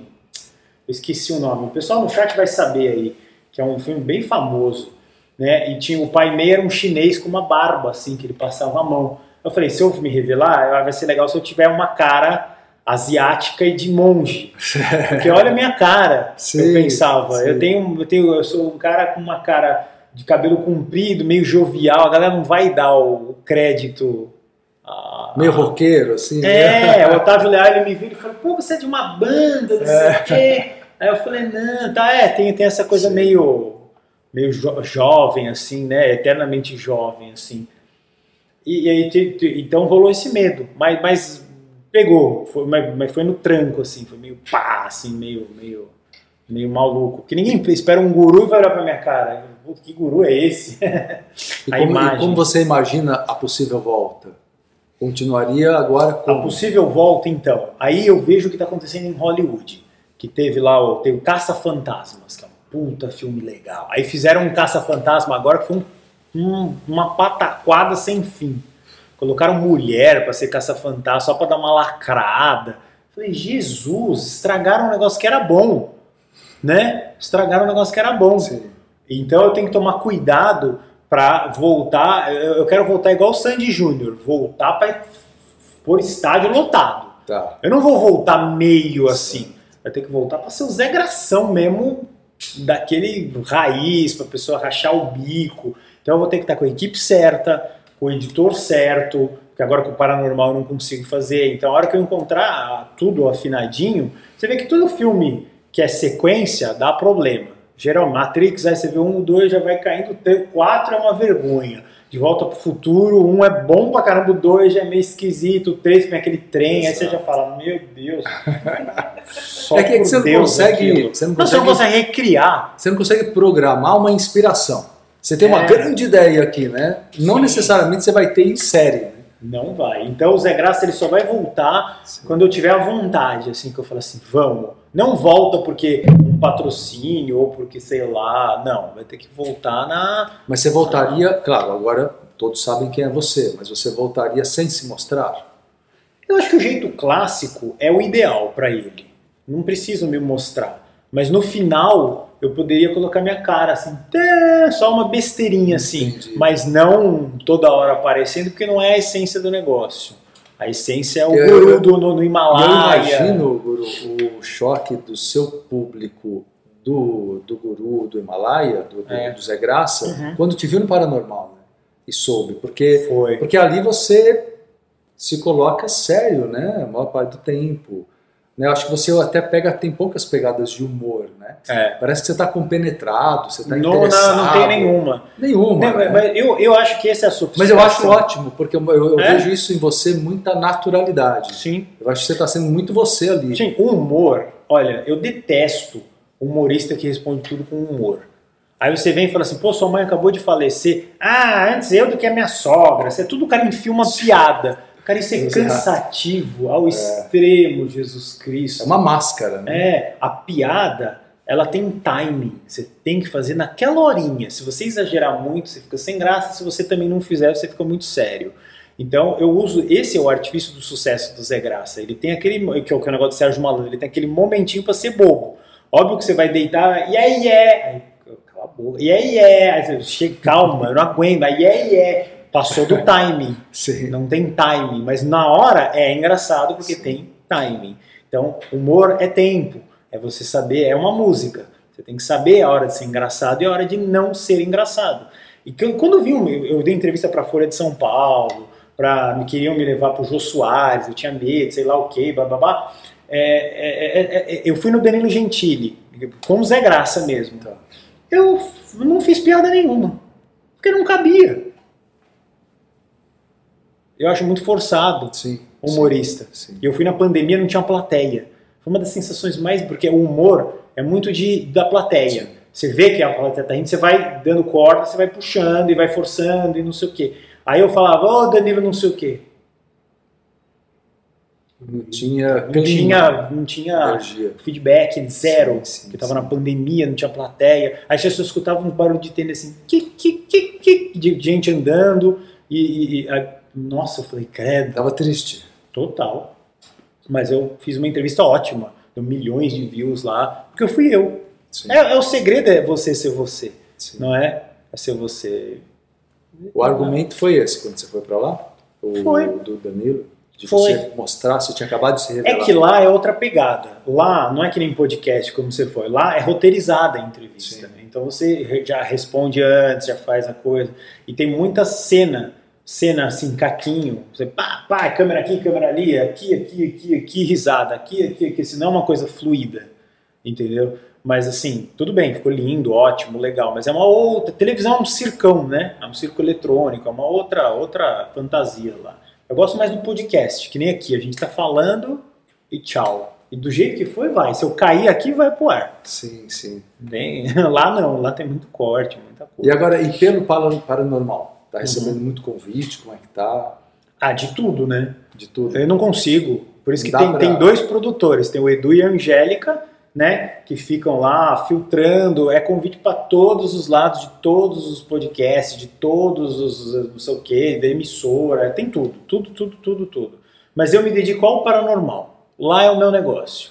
Infelizmente, o resto é o resto. É E lá as palestras, Guru? Que eu sei que. eh, Como surgiu? Até tinha curiosidade de te perguntar isso em algum momento. Tem Porque era, era a ideia? Não, acredito no início do paranormal. É, era, era, É. era a minha ideia, que eu queria levar como o, Tá. o Gaspareto fazia lá no vídeo É, consciência. porque aí você está se aproximando desse Muito. papel de inspirar, de É. motivar, né? E aí quando eu conheci um médium, assim, ao concurso, ele me falou assim, ó, eu vejo energia verde em você, na sua mão.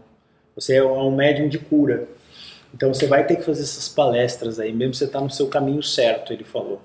E é um cara que eu deixo quieto, assim, eu não faço nem grandes forró, assim, na frente da câmera, porque é um negócio mais meu mesmo. E apesar de ele ter ido no programa já. Mas é, eu queria, e, e- e eu saí, olha que curioso, eu estudei num colégio católico chamado São Luís, jesuíta na verdade, que era extremamente rígido, extremamente rígido. E essa minha aparência, ela vem dessa época, porque tem essa ponte, né? Eu vou contar uma história que não tem nada a ver com o que você perguntou, mas é uma história bem legal que eu nunca falei em nenhum podcast. Eu estava assistindo um sermão de, do padre numa sala, antigamente só tinha aquelas TV de tubo, 29 polegadas. Aham. E era um stadium, assim. Aí o padre falando uns negócios, eu tava não sei o quê. Aí era no vídeo cassete, né? Na fita cassete. Desligou, a- acabou o vídeo e entrou a MTV, que era sintonizado no HF pelo vídeo cassete. Tá. E tava um clipe do Axel Rose, com aquele shortinho dele, assim, girando. E eu falei, é isso que eu quero. é isso que eu quero. Aí eu deixo esse cabelão assim, que aquilo foi um, um negócio que eu me inspirei nele. 1992. Olha só. Eu vi e falei, caramba, é isso que eu quero. Aí vem, vamos para as palestras. É, ah, eu saí de um cara que tinha uma leitura precária, porque no São Luís eu, eu repetia de ano, eu era burro demais, sofria bullying, assim, bush, pra tudo quanto é lado. E hoje todo mundo que me zoava vai me assistir lá. Tem um convite que eu- a gente vai. Lisboa, Madrid, Canadá, é, Miami, Boston, é, chamaram para ir para Helsinki, Finlândia, Tóquio, qualquer lugar querem a minha palestra agora. Do cara que era do São Luís, que não sabia ler direito, que trocava as letras, que era um cara que só falava besteira, que não sei o quê. Então, mudou tudo. Que tudo, legal, né? tudo, tudo, tudo. E você já incorporou bem isso? Você se sente já? 100%. Eu não, a gente não consegue cumprir a agenda, porque a gente não pode largar o paranormal. O segredo do paranormal é ele ser ao vivo. Certo. Se a gente, a galera quer muito, porque uma, um dado curioso, o paranormal faz mais sucesso na Europa do que no Brasil. Ah, é? É. Olha só. A gente tem 300 mil pessoas que assistem a gente em Portugal. Isso dá Olha. 10% da população portuguesa. Olha São só. 10 milhões de habitantes lá. Aqui, a gente não atinge 10% do Brasil. Sim. Jamais. A gente tem 5 milhões de pessoas que assistem, que é um grande número para esse assunto. Sim. Mas, proporcionalmente, o programa é uma. O o Ale ele passou um final de semana em Lisboa. Ele era parado em todos os lugares, no shopping, na rua. Ah, Olha. Terminator! Não sei o que lá. É, é absurdo o sucesso lá na Europa. Diz que na Espanha também, em Barcelona, é muito forte. A gente tem as estatísticas, mas, mas Portugal é, é por causa da língua, né? Sim, sim. E no futuro, provavelmente, a gente vai fazer em inglês também. Que aí o negócio ainda vai crescer mais ainda. Que legal. Que aí vai ter esse. Tomara que seja uma IA, porque o meu inglês é horrível. Bom, recursos hoje em dia É. já tem, né? já tem muitos, né? Que Legal. bacana, eu não sabia dessa de, da Europa. Na Europa é muito mais que aqui. É engraçado. Eu também fiquei chocado quando eu vi, porque o Google não mente. Você já né? deu palestra lá? Não, ainda não. Não, eu quero ir, mas eu quero ir com estrutura, porque quando a gente for, a gente quer ir fazendo Tá. vários lugares. turnê. É, vai ser tour mesmo, porque no que eu falei de Lisboa, aí mundo, ai, tem que ter em Cascais, ai, tem que ter no Porto, ai, tem que ter. E vai lotar. É certeza absoluta. Então nós vamos fazer a tour Europe.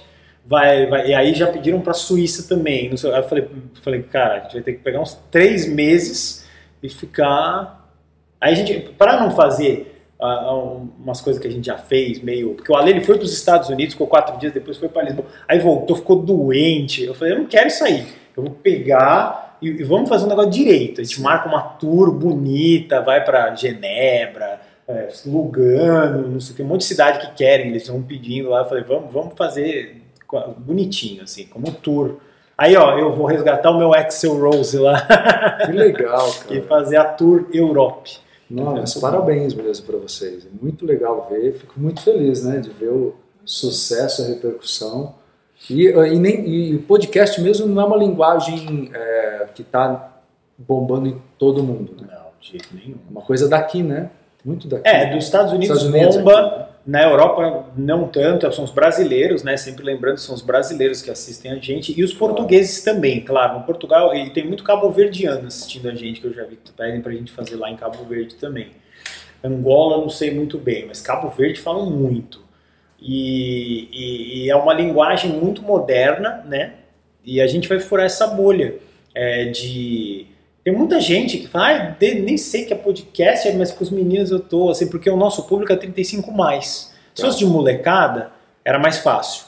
Né? Que é o caso do Flow, do Podpah, são podcasts, o, Flow é, é a, a periferia, que é o Brasilão mesmo, aquele Brasilzão grosso mesmo, assim que assiste novela, não sei o que, é o Podpah. O Flow é dos bichos meio doidos lá, os maconheiros, sei lá o que vai. E, e- e o paranormal é das, das pessoas que estão cansadas com a espiritualidade forçada, igreja, é, regrinhas ditadas, assim, pessoas que querem expandir, né? Então é bem legal. E, e um convite para um programa de uma TV aberta, o Acabo, você toparia? Ah, sim, Faria? a gente topa, com certeza. Seria legal, hein? É. Paranormal Experience, já pensou? Belíssimo. Belíssimo. Né? É, já tem uns, uns Ah, namorinhos que aí, legal. já, mas acho que Daqui a pouco dá um like, a gente não pode cravar, né? Que essas É, coisas sim, sempre, quando você fala, não. Mas já, já rola, rola muito. Porque eles perceberam pelo número. O número não mente. Então trouxe público.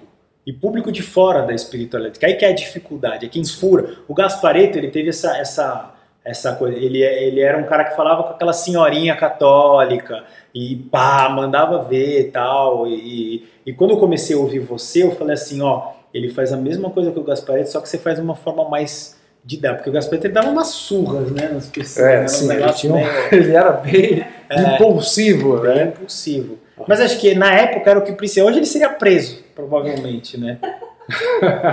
Seria. É, hoje ele arranjou seria. umas boas brigas, né, o Luiz? Ah, já. O Luiz veio do espiritismo, né? Eu, eu- eu tive uma experiência muito interessante, Guru, porque eu tive duas referências, né? Eu, eu trabalhei com o Valdo Vieira, Legal. então eu trabalhei três anos. O cara fera, né? Cientista, tal, que também veio do Chico, amigo do Chico, trabalhou com o Chico, e tal. E convivi também com o Luiz, que era o, o, o oposto do Valdo, né? É, Eu, eu acho que eu fui no caminho de tentar equilibrar esses dois pontos. e deu o? Marcelo Cotrim, né? Porque eu tenho o lado motivador, que eu acho que o Luiz tem, e tenho o lado É. espiritualista, mas mais científico do, do Valdo. Isso me deu um equilíbrio bacana também. Ah, quando, quando eu subo no palco, de verdade, eu gosto muito de me inspirar no Gaspareto, porque o Otávio Léo falou que fez um mapa astrológico dele que era leão com ascendente em leão. O cara mais aparecido da face da Terra. Leão com leão, era ele, né? E ele bancava isso legal. E eu acho que falta muito ah, no Brasil. Você pode ver, eu sou muito fã de rock, eu adoro rock. E, e- e a- e os rock brasileiros, as guitarras não são tão pesadas, assim, porque rola. Eu, eu- inventei essa palavra, rola uma palmolescência. Que é um negócio meio, sabe? De tudo, não, vamos tocar baixinho, que vai incomodar o vizinho. assim. Tem que ter esse negócio mais forte, assim. Tem que chegar no palco e, e para acordar mesmo, entendeu? Porque você tá lá pra, pra ver a palestra, é pra ter um choque. Senão fica em casa, não é? E ele trazia isso de forma magistral. Óbvio que, como eu falei, hoje ia dar ruim certeza, porque hoje tudo é muito mimimi, muito probleminha tal. Mas eu me inspiro muito nisso, de estar firme ali na hora, tentando passar um recado. E essa junção, eu acho muito legal. Já fiz vários eventos de arte com, com o lado espiritual e o lado de inspiração. Isso eu acho uma coisa fantástica, né? Porque eu acho que falta isso, né? Usar É. mais a linguagem da música, usar mais a linguagem Claro. do teatro, inclusive, É. né? Não, o Alê, a gente na imersão, a gente pega um telão de 12 metros. Ali é como se fosse um Holiday on Ice, é um negócio, é, é um show, não estou falando que não é. Sim. Mas você vai ter espiritualidade também. Sim. E de primeira qualidade, de LEDs, igual o negócio do YouTube lá, Sphere, lá, é isso. Por que, que o, o, o espiritualista tem que ser aquele cara? Amigos, oremos. Sim. Eu olho aquilo eu falo assim, puta, não me deu a menor vontade de orar. É que, é que vem dessa mentalidade de colocar a espiritualidade no campo de é, a pessoa boa, ela é passiva, é, ela não pode gostar de dinheiro, ela não pode querer ter prazer. Isso permeou tanto que está no inconsciente coletivo. As pessoas ainda têm muito preconceito quando vem espiritualidade num, num ambiente próspero, né? Ou você está ganhando dinheiro com isso. Qual é um trabalho, né? Sim. enfim, independentemente, claro, de pessoalmente eu sempre dediquei muito gratuitamente, mas não vejo nenhum problema em ter um trabalho ganhando dinheiro. É, tem estudo pra caramba, tem dedicação de tempo pra caramba, tem estrutura cara, né? É, Pra gente poder oferecer isso para as pessoas. E queira ou não queira, você tem um canal aí que é o Paranormal que as pessoas estão aprendendo muito, são seus alunos, É. não é verdade? Cada convidado que você leva ali é uma aula, né? É, nós estamos indo junto. É. E, o- e o que fez sucesso é exatamente o jeito meu e do Ale de ser é, molecão, menino, assim, perguntar, reperguntar. Que rola também outro ranço que eu tenho da espiritualidade. É o cara chega e fala um puta nome louco lá, ah, eu fiz uma bilocação transcendente. Aí todo mundo fica quieto, porque fala, o que é bilocação? e ninguém fala nada e o negócio vai embora. Eu falo, "Ô, o que que é bilocação aí? Não sei, eu não entendi. Aí eu, ah, bilocação é quando você está num lugar e pode estar em outro, ao mesmo lugar. Ah, tá. E, e- e eu tenho muita dificuldade quando vai a algum. A, a gente entrevistou um cara que tá na Índia lá, super legal. Brito Baguin, não sei o que que o nome. Aí o cara começa a falar uns nomes indiano. Ai, não, então você encontra o Rama, o Kama, o Kama, o né? Sankara. Eu falei, nossa, velho, já não sei nem o que você tá falando. Porque eu, eu me perdi no Rama, Dama, Dharma. Aí, aí eu só escuto uma boca mexendo. Eu falei, não sei mais o que ele tá falando. Perdeu eu falo sentido, isso, né? perde. É. Eu falo, Você sabe que, eu, você sabe que eu, eu, eu me afastei, eu me afastei do grupo do Valdo, fiquei três anos. Uhum. Isso 30 anos atrás, você imagina. Né? Então logo em seguida eu criei meu próprio trabalho. Porque apesar de eu achar o cara um gênio, assim, É? ele é mesmo, eu tenho, sempre tenho maior gratidão pelo tempo que eu tive com ele, mas o cara foi tornando, ele criou um glossário pra, de tantos nomes complicados que eles Complicado. criaram. Isso lá. afasta. Afasta, virou, Total. elitizou, ao meu ver, elitizou. Né? E aí perde um tanto do sentido de você oferecer para a grande maioria uma proposta de crescimento, de espiritualidade, ou seja, você vai, tá, tá, tá bom, você vai atingir um grupo menor ali de pesquisadores ou pessoas que têm de- possibilidade né, de ficar ali 24 horas fazendo aquilo, né? É o papo, eu falo que é um papo de cozinha mesmo. Tem que ser, tem que ser profundo, como é o Paranormal, é um programa profundo.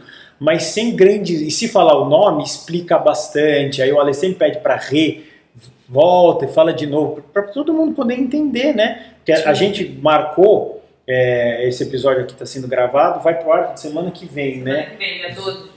Vai rolar no Paranormal uma coisa assim, a gente ficou hiper feliz. O a Amit Goswami vai lá. Ah, que legal. Que é o eu cara- que ele tá por aqui fazendo É, ele, work, ele né? que procurou a gente, quer participar do Paranormal. Olha, que que. eu falei, cara, que maravilha, um cara de nível mundial, Fantástico. super reconhecido. E eu vou levar ele para falar eh, essas coisas. É, é, a, a- volta à história do humor. Então, tudo tem sentido na tua vida, você que está vendo aqui o, o podcast Mente Neutra.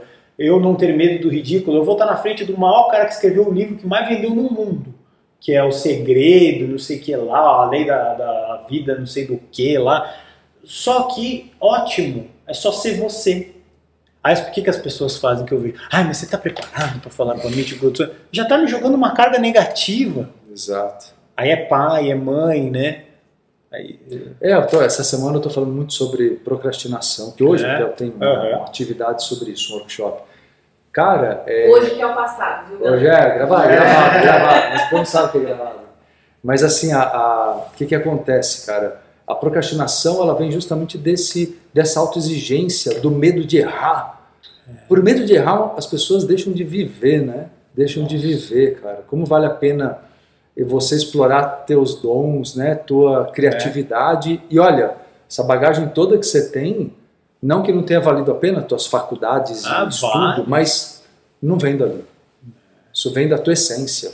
É. Isso vem, vem, vem da tua essência. Então é legal você falar É. com a galera aqui, porque Não, eu acho maravilhoso. Eu aprendo eu muito. falo muito que o Mente Neutra é para isso. Eu É quando- isso, é. quando você chegou, olha, você vai inspirar muita gente com a tua história de vida. É. Além de ser fantástico ver o sucesso de vocês, aplaudo pra caramba, Sim. mas é muito legal ver essa trajetória humana de quem tem sucesso, se ferra, mas tem, vai, vai, persiste, é, é, cresce de novo.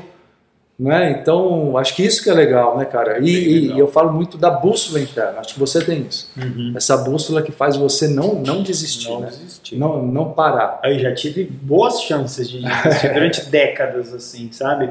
E eu aprendo muito com meu filho sempre. Eu vou cozinhar, ele quebra o ovo, aí cai fora da panela, não sei o quê. Eu falo, vamos, que você vai ficar bom, vai conseguir. Porque a, a gente, eu entendo da espiritualidade que eu sou igual o meu filho. Eu tô no início.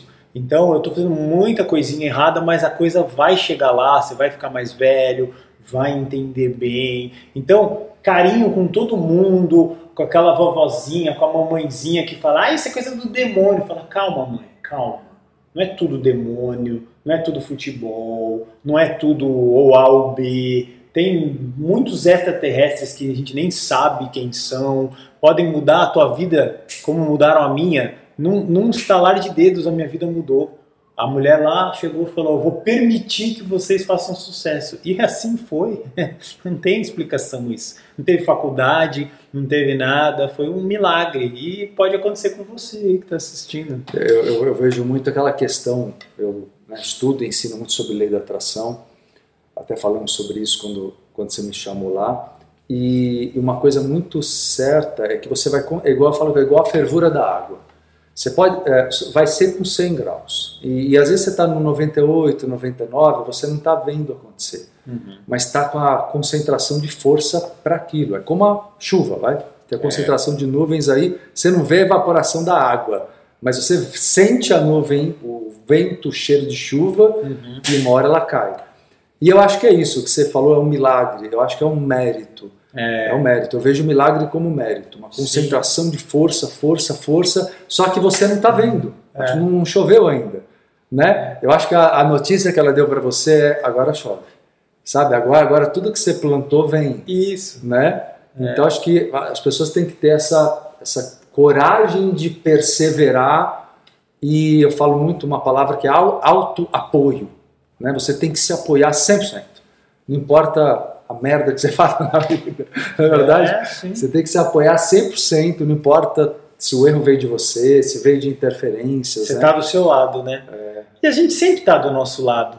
O problema é que as pessoas vão querendo sempre jogar alguma coisinha, porque eu vou lá estar na frente do Gotsuani, do Marcelo Cotrim, de quem quiser ir lá.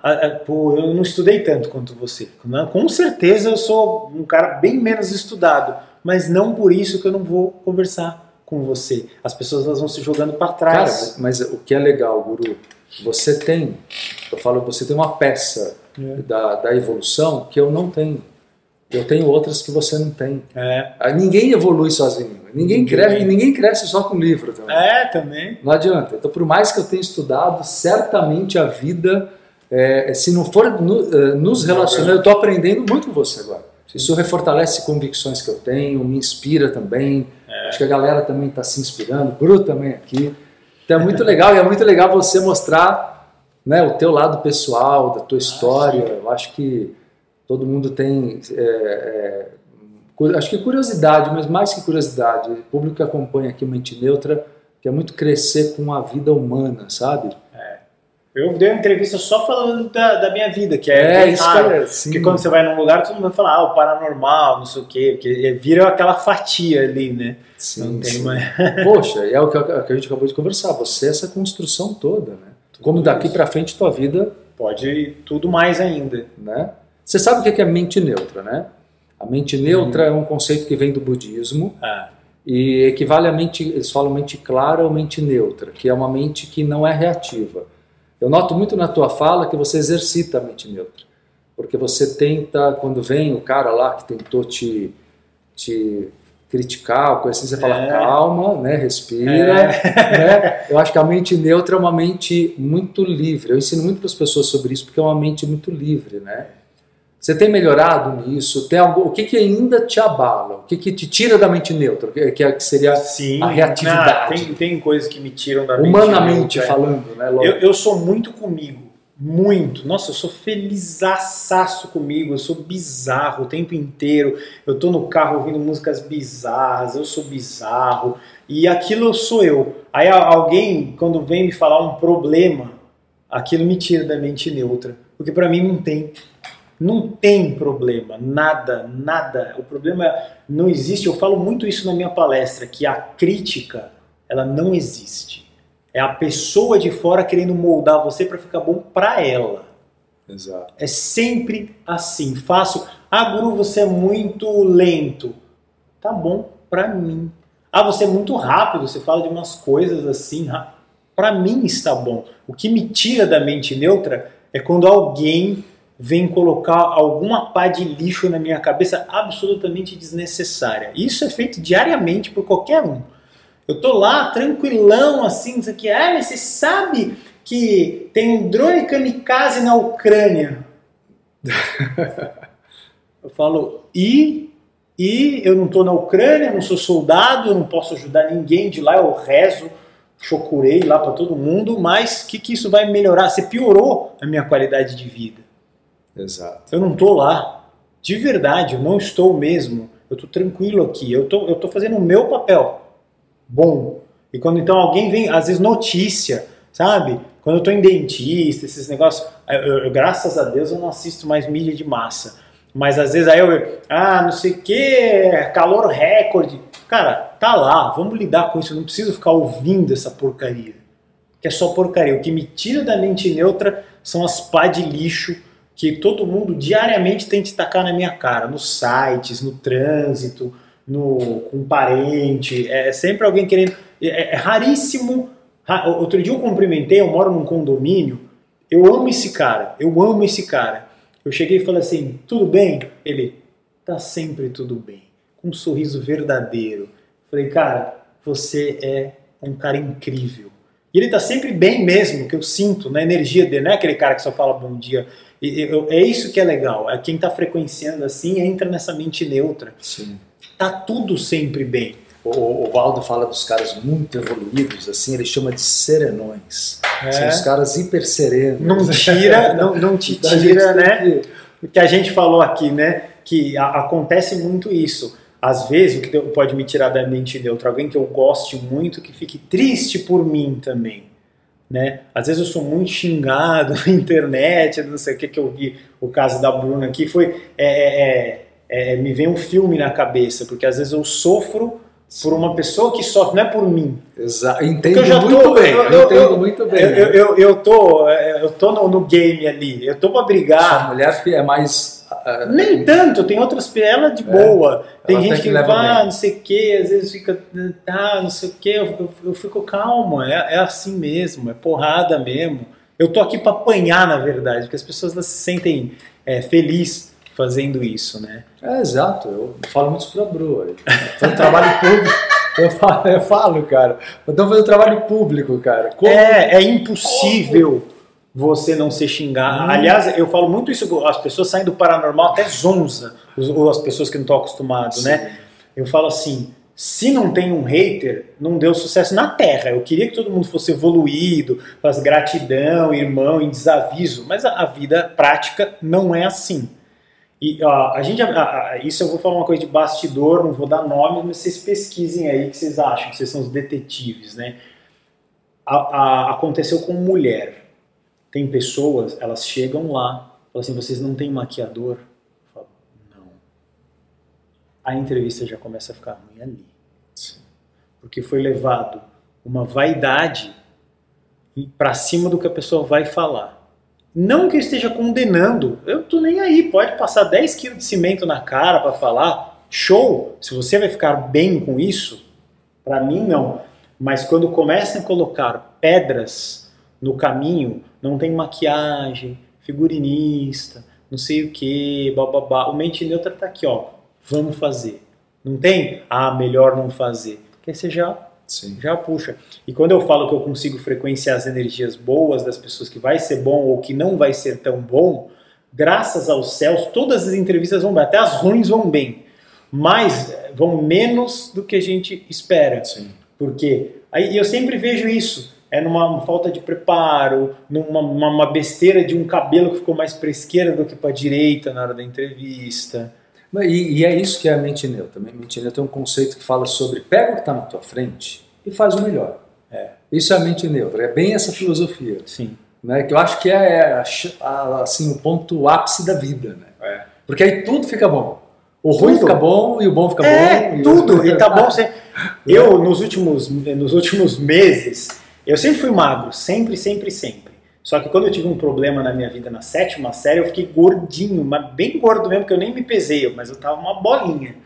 Aí, recentemente, eu andei dando umas zoadas, comi muita pizza e tal, não sei o que, pastel, sei lá o que eu andei fazendo, e eu fiquei um pouquinho mais gordo do que eu sou. Cara, o chat era só pneuzinho do Himalaia, e não sei o quê. Eu falei, pneuzinho do Himalaia. Pneuzinho do Himalaia. Porque eu era magro assim, zero. Agora eu tô com uma barriguinha, alguma coisa, mas é coisa mínima. Se eu fosse uma pessoa altamente abalável, dali eu, eu já ia ser destruído. Você já fala assim, manda a tua foto, deixa eu ver como é, você tá. Não, eu, eu não posso ser exatamente a Mute Nitra é isso. Porque eu comecei a olhar, o chat só falava, porque a, a câmera geral do paranormal pegava aqui de lado e, e, eu fui com uma calça meio apertada parecia uma pamonha mal amarrada, sei lá o que tava aquilo lá. É, meio que deu um, um quiprocó lá. E, e, tá bom, e o chat ficou feliz com aquilo. Eu falei, vocês se alimentam do pior é, que tem. E a galera ficou felicíssima. Que eu tava com o pneuzinho do Himalaia lá. Eu falei, tá bom. É, As pessoas querem ver um defeito, porque, porque a, a grande maioria das pessoas compete, né, Guru? É, e não é. né? Então, olhar um O defeito... pneuzinho do um Himalaia. pneuzinho do que Himalaia, fala assim, porra, Porra, joguei ele pra baixo, É. né? Tô, tô bem ali e tal, não sei o quê. é uma E- falta de senso de que você tem que estar feliz contigo, né? É. E entender que você tem defeito e vai ter sempre, porque estamos Ah. longe de um grau de ascensão. Lógico, mas É. isso eu ensino na minha palestra. Nada. Escreve isso com sangue no seu cérebro. Nada vence o magnetismo. Eles usam isso em Hollywood. Brad Pitt aparece lá um segundo na tela, todo mundo. Ah, aí que é aquele negócio da Ferrari, do ga-". Todo mundo dá as coisas pra ele. E ele tá um pouco mais gordinho, o cabelo dele tá meio mal pintadinho de um lado ou de outro. Mas o magnetismo, a, a coisa que ele passa, a Angelina Jolie, o Brad Pitt, fazem ele ganhar tudo. Um hotel, um carro, um não sei o quê. E eles não vão parando nessas bobagenzinhas de pneuzinho do Himalaia. no- O cara vai, vai. Então, se você estiver bem com você e quiser conquistar um amor, que muita gente para nisso, principalmente as mulheres, vai ficar magnético. Que você vai atrair a pessoa. Ninguém vai olhar pro teu cabelo que tá não sei o quê. A pessoa vai atrair por você, porque você vai ter uma egrégora tão bonita, tão linda, a pessoa gruda. E, e vai. Mas o pessoal, é a, a comparação, né? Você vê a música, a, é que a minha fama perto de Anitas e seus afluentes, assim, é homeopática, é pouca. Mas as pessoas se destroem pela fama, pela aparência. Cara, mas isso Pela- acontece até numa empresa, num ambiente Total. pequeno de trabalho. É, É só igual- é proporcional, mas, A, a fama. é, e- mas o sofrimento é o mesmo. É pior às É, vezes. é. Porque imagina você, você trabalha na, numa fábrica de bolacha e ainda vem gente encher teu saco, porque você tá com o cabelo assim, com a Exato. barriguinha assada, pô. Aí você fala, pô, eu já tô aqui, Exato. né? E eu e você, como a gente tá aqui, não, onde o sol nunca para de brilhar, a gente já tá. Eu já tô muito acostumado a levar porrada, mas muito Exato. mesmo, eu não tô nem aí. Eu também, sinceramente.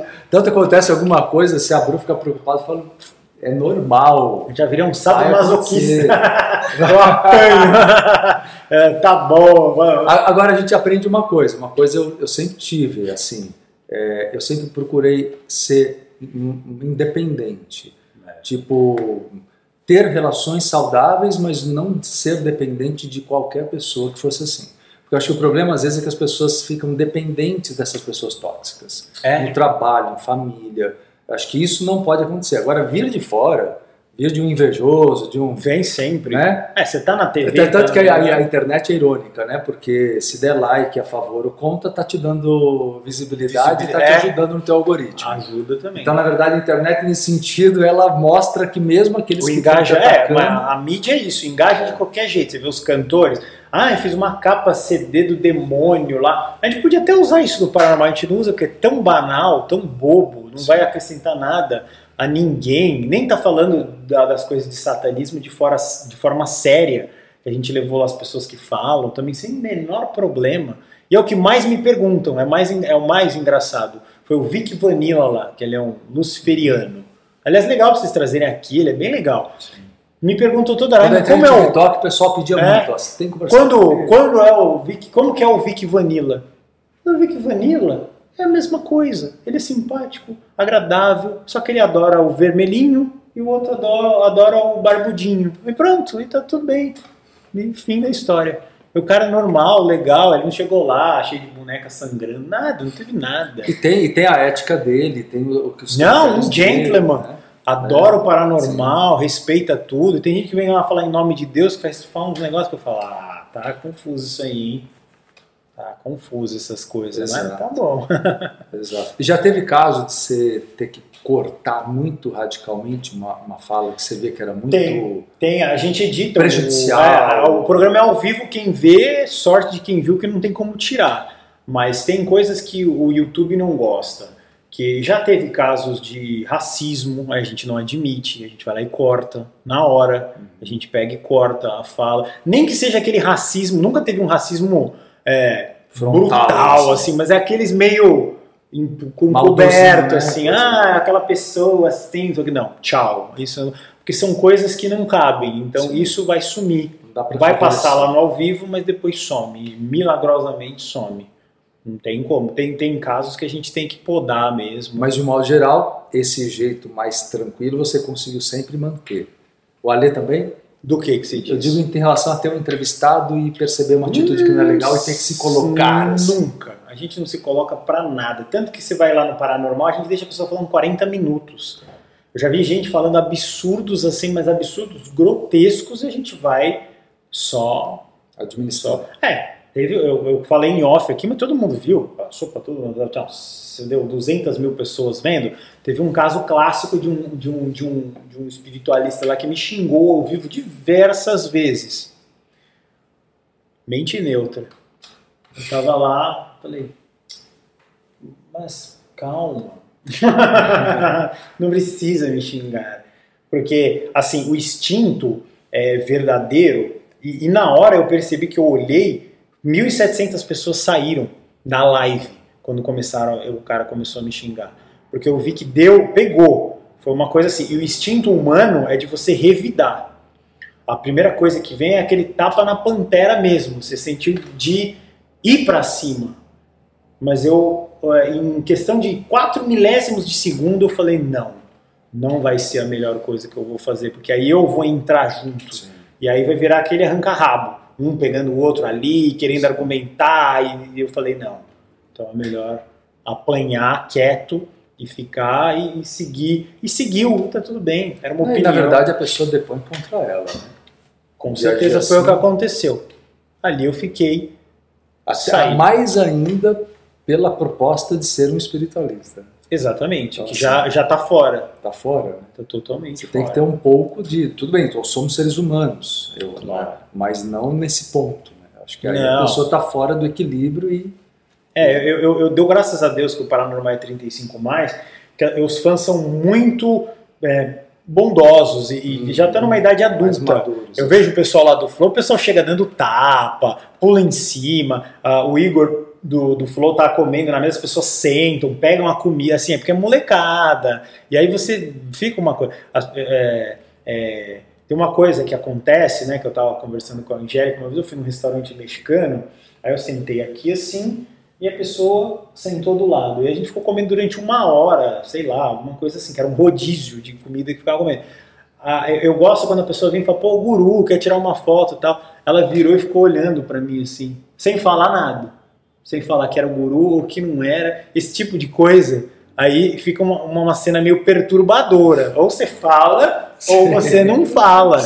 Não é? Aí fica. Eu falo, oh, acho que você é o menino do podcast. Pode, tá? Achei que era ou não era. Ah, você é mais alto, você é mais magro, você é mais. Pode falar Tá o com que um você quiser. pneuzinho. É do Himalaia, tá, tá tudo bem, pneuzinho do Himalaia. Mas pessoas que ficam assim, olhando e não falam. Aconteceu duas vezes isso, duas vezes. Teve uma vez numa, num restaurante vegano, uma moça, ela parou ali, mais ou menos onde tá esse tripé assim, inclinou o rosto e ficou olhando para mim. Eu olhei para Angélica, olhei para ela, olhei e ficou parada. Eu falei, e ela? E eu? Aí ela. Ela, ah, é que eu assisto podcast, eu gosto muito de você. Aí eu falei, quer tirar uma foto? Ela, não. Ficou olhando. Aí eu falei, cara. Será que ela é tímida? E eu é? não sei, eu não sei o que. Então, são essas situações que você não sabe o que fazer. Você fica assim, o que, que eu vou fazer aqui agora? Não tem o que fazer. É, não tem. Porque é legal a pessoa chega, pô, vou ao guru, tira uma É, foto, ô, beleza, tamo aí, guruzando, não sei o que e tal. Que bom, né? Que você já vai pra frente, assim. Todo né? tipo de reação. Tem né? todo. E muita gente que olha e não, ou não pede a foto ou pede. É, é complicado as relações de, de, de admiração. Assim, a gente nunca sabe o que fazer. E é meio novo pra você, porque antes você era Totalmente um- novo. Eu estava acostumado com os xingamentos. Isso eu estou bem. é, a- a- mas a, a, a, o Reconhecimento. front ali na, na, na vida real. é, tanto que quando eu fiz o vídeo que eu revelei a minha cara, eu fui para BGS, que é uma feira absurda de games e não sei o que. Meu Deus do céu, eu não, eu não tinha ideia. Ali eu achei que eu era o Michael Jackson. Porque, não, ali, ali foi pesado. Que era, era bolos de pessoas querendo tirar Você foto. comentava games também, não é isso? Também, eu tive o canal Zé Graca Games, que foi um baita sucesso. Tinha meio milhão de inscritos em questão de meio ano, assim, ele é Zegraca Games. E, e, nossa, ali eu fiquei assustado realmente. Porque quando, aí quando você vai no nicho, quando eu vou na imersão, quando eu vou no, no, no, no, no se eu vier algum curso aqui no Espaço Entre Vidas, a pessoa no grupo, posso tirar uma foto? É uma coisa mais. Lá já não, quando era molecada, era um monte de celular, eu só vi um monte de gente tirando, empurra pra cá e puxa pra lá. Eu falei, puta, deixa eu. Aí tem umas, uns stands com uma parte superior, que nem aqui assim, que aí eu subi e ficava e ficava dando tchau para as pessoas lá embaixo, porque não dava. Olha só. Aí, aí, mas aí já é outro né? tipo de sim, público. sim. É o público de idade de 16, de 15, que gostava do Zé Graça tal. Porque hoje é 20% do Zé Graça, que ficou muito, e a maioria agora é do paranormal mesmo, gente. Mas Apesar que quem te acompanhava naquela época tem a idade hoje de acompanhar de o acompanhar, é, né? a gente foi de crescendo uma certa junto. forma, né? Sim, mas tem muita gente que reassiste como se fosse inédito Certo. o próprio Zé Graça. Então, às vezes quando eu vou na praia, Tem muito movimento, é, os vídeos muito, continuam, continuam. crescendo. Eles não dão é, é, adicência, essas coisas, não, é quase inválido, mas gira muito assim. é. eu, não- eu posso ver a estatística lá, mas no mínimo, no mínimo, umas 60 mil pessoas por dia assistindo. Assim, isso no mínimo. Legal. Fica lá, porque tá, tá- foram Sim. 14 anos, tem mais de 6 mil vídeos, mas eu, fui perdendo os canais, é os que sobraram, né? Olha só. Então fica, eles ficam rodando. Tem gente que me encontra no é, shopping é, é- é Zé Graça, vai porque é molecada. Aí quando vai nos retiros, assim, é paranormal tal. Assim, praia também é mais Zé Graça, porque é mais molecada que tá na praia, geralmente. Ô, Guru, Guru, te vi com essa revelação lá, porque esse vídeo ele fica girando, com um milhão de views lá, girando, girando. É Você nem sabe quando te reconhece se é pelo Zé Graça, se é. Eu, eu conheço, pelo jeito da pessoa vem. Quando ela vem gritando mais, é o Zé Graça. Quando vem uma senhora, um senhor, assim, é, é paranormal. Legal.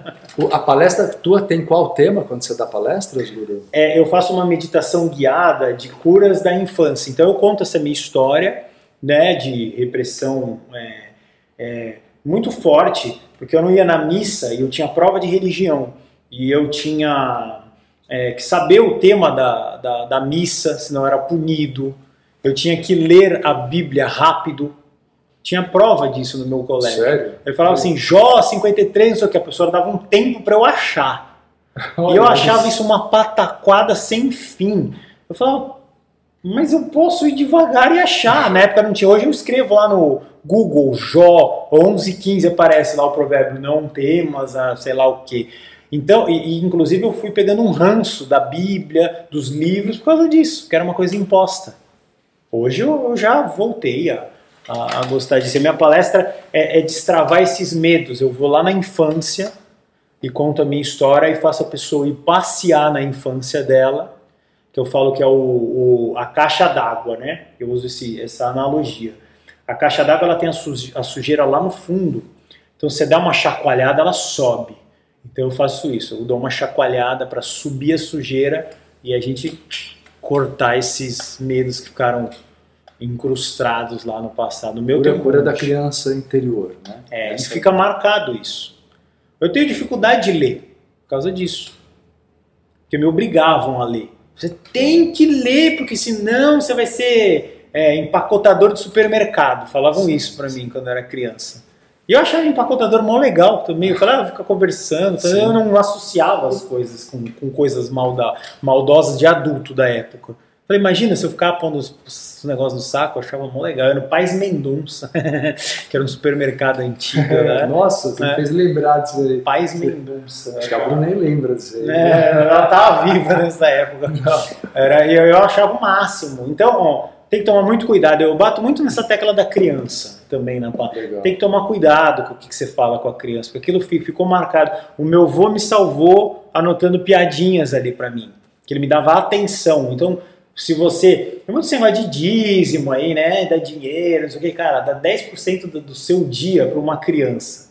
Aí você me conta, quando ele tiver 20 e poucos anos, ele vai ser um puta executivo do jeito que você sempre sonhou. Ou qualquer coisa que ele quiser ser também. Mas é só dar atenção para a criança. O seu dízimo pode ser dar atenção. Meu avô me deu atenção e virou o Zé Graça, que virou o guru do Himalaia, que não sei o que, que não sei o que. Que me deram atenção. Muito Uma legal. criança sonhadora. E o que eu acho muito legal quando eu vejo o meu trabalho aqui, é, Guru, é que os adultos continuam sendo essas crianças que precisam de atenção. Sim. Né? Então, às vezes, a criança já cresceu, mas ela é, são, são, é a tua plateia ali. É. Né? Então, uhum. quer dizer, essa atenção ainda pode ser recuperada. É. Né? Uma, eu vejo a importância de mostrar para as pessoas, como eu acho que você sente nas palestras, Sim. de você poder ter até um nome para isso, né? que para criança fala assim pedagogia, para adulto é, é andragogia. andragogia. E eu falo, gente, Jesus Cristo ensinou adultos. E se a gente, se os adultos não se reformulam e se curam, nunca conseguirão ter crianças saudáveis. É. Né? Você não consegue educar bem uma criança se os pais são doentes. Sim. Então, eu acho que é, é isso que precisa, né? Uhum. Acho que a espiritualidade é, é isso, né? Você dá uma, uma reforma para que a, as pessoas sintam que elas podem recomeçar, podem renascer. Sim. É o fundamento. Não adianta ter muito conhecimento, muita é. teoria. Eu comecei com as palestras que você tinha perguntado, foi na Mystic Fair. Eu falei, poxa, eu não sei. É, aí o Claudinei falou, vai lá na Mystic Fair, é, você vai dar. Aí juntou um pessoal lá e eu comecei a falar das coisas que eu sentia. E teve uma hora que foi absurdo, que eu tava numa, numa meditação tão louca lá com eu, com o pessoal, tipo umas 200 pessoas assistindo, que uma mulher, eu falei uma determinada coisa, ela caiu da cadeira, como se fosse uma hipnose, assim, né? Mas eu não sou treinado hipnólogo, nem nada. Eu falei, poxa, olha o poder da palavra, da força, né? Eu falei, eu já comecei aqui as pessoas nessa, nessa força, e às vezes o que você e a Bruna com certeza percebem é que as pessoas às vezes só querem conversar também e ter um, um, um, um amigo e extravasar alguma coisa. E às vezes só de você conversar você já está curando a pessoa. Sim. De você dar atenção. Às vezes a um senhor ou uma senhora que ninguém dá atenção. Aí vem no espaço entre vidas e se sente acolhida como um ser humano deve ser. Só de trocar uma ideia, né? E pô, que legal, acho muito legal. É, é, é um trabalho mesmo social, né? De você resgatar pessoas que estão jogadas é, é, num, calabouço emocional, assim, numa coisa tipo, agora eu sou velho, agora. E toda essa história da espiritualidade é a Disney para as pessoas mais velhas. Você pode sonhar que a tua vida continua, que você pode ser feliz, e, e dá aquele gás. Eu acho muito, muito legal isso, que não é o fim, tipo, morreu, acabou, agora vai pro purgatório. Pô, muito triste isso, né? Eu falei, Deus, Deus me livre essa história aí de, de, de, de, de purgatório e tudo que me enfiaram na minha cabeça quando eu era criança. E eu vi o Axel Rose lá, falei, ah, é você! Exato. não, tem que ter alegria, né? Alegria. Eu acho que não existe espiritualidade triste é, é, é uma espiritualidade dos infernos. Ela está te levando, né? não importa se está com cara de kardecismo, igreja é? católica, é? seja o que for. Essa parte da religião, ela é bem nociva, eu acho. Muito. Muito nociva porque ela já podou o ser humano por séculos. Né? Eu ainda vejo hoje sob outras... Por exemplo, uma coisa que eu, que eu combato muito, Guru, é a visão da lei do retorno como uma visão punitiva. Sabe? Tipo, ah, você vai fazer quer... para gerar medo. Não é isso, não é a lei do retorno. A lei do retorno é a lei da atração, é, não tem punição. Mas as pessoas querem que ainda exista um Sofrer. Deus punitivo, mesmo que seja na linguagem do karma e da lei do retorno. Então, se você fez o mal, ó, cuidado, vai ser punido pelo mal. Agora, não é um Deus superior, mas é, uma, é a vida que vai te punir, dá no é. mesmo. Né? Mas as pessoas gostam né, dessas trocas ridículas, né? Bem infantil, na verdade. E eu falo isso, por isso que eu gosto de escutar você, porque quando vai se discutir religião ou qualquer coisa, sempre cai na infantilidade. É um argumento, é uma, é uma série de falácias, né? De, de coisas que ninguém consegue provar. Ah, porque o meu da. Não, na minha igreja é um espetáculo. Você não viu a sessão lá, não sei o que. Eu falei, pode ser um espetáculo para você, para mim pode não ter sentido, e assim a coisa vai, né? A gente tem que é, separar bem as coisas, aprender que nem tudo é da igreja, ninguém é dono de nada. Eu, eu fui para Ametista do Sul, achei uma maravilha de cidade onde tem as ametistas. Aí tinha lá o Anjo Gabriel na Igreja Católica. Eu tenho informação totalmente. Eu falei, o Anjo Gabriel não é da Igreja Católica. Exato. Ele tá aí no universo passeando, ele pode ser meu também, se ele quiser. Exato. Não é? é Exato. Só fica uma coisa meio perturbada ali. É, mas, aliás, a Igreja Católica a gente tem que ver que ela foi craque nisso de monopolizar Deus, né?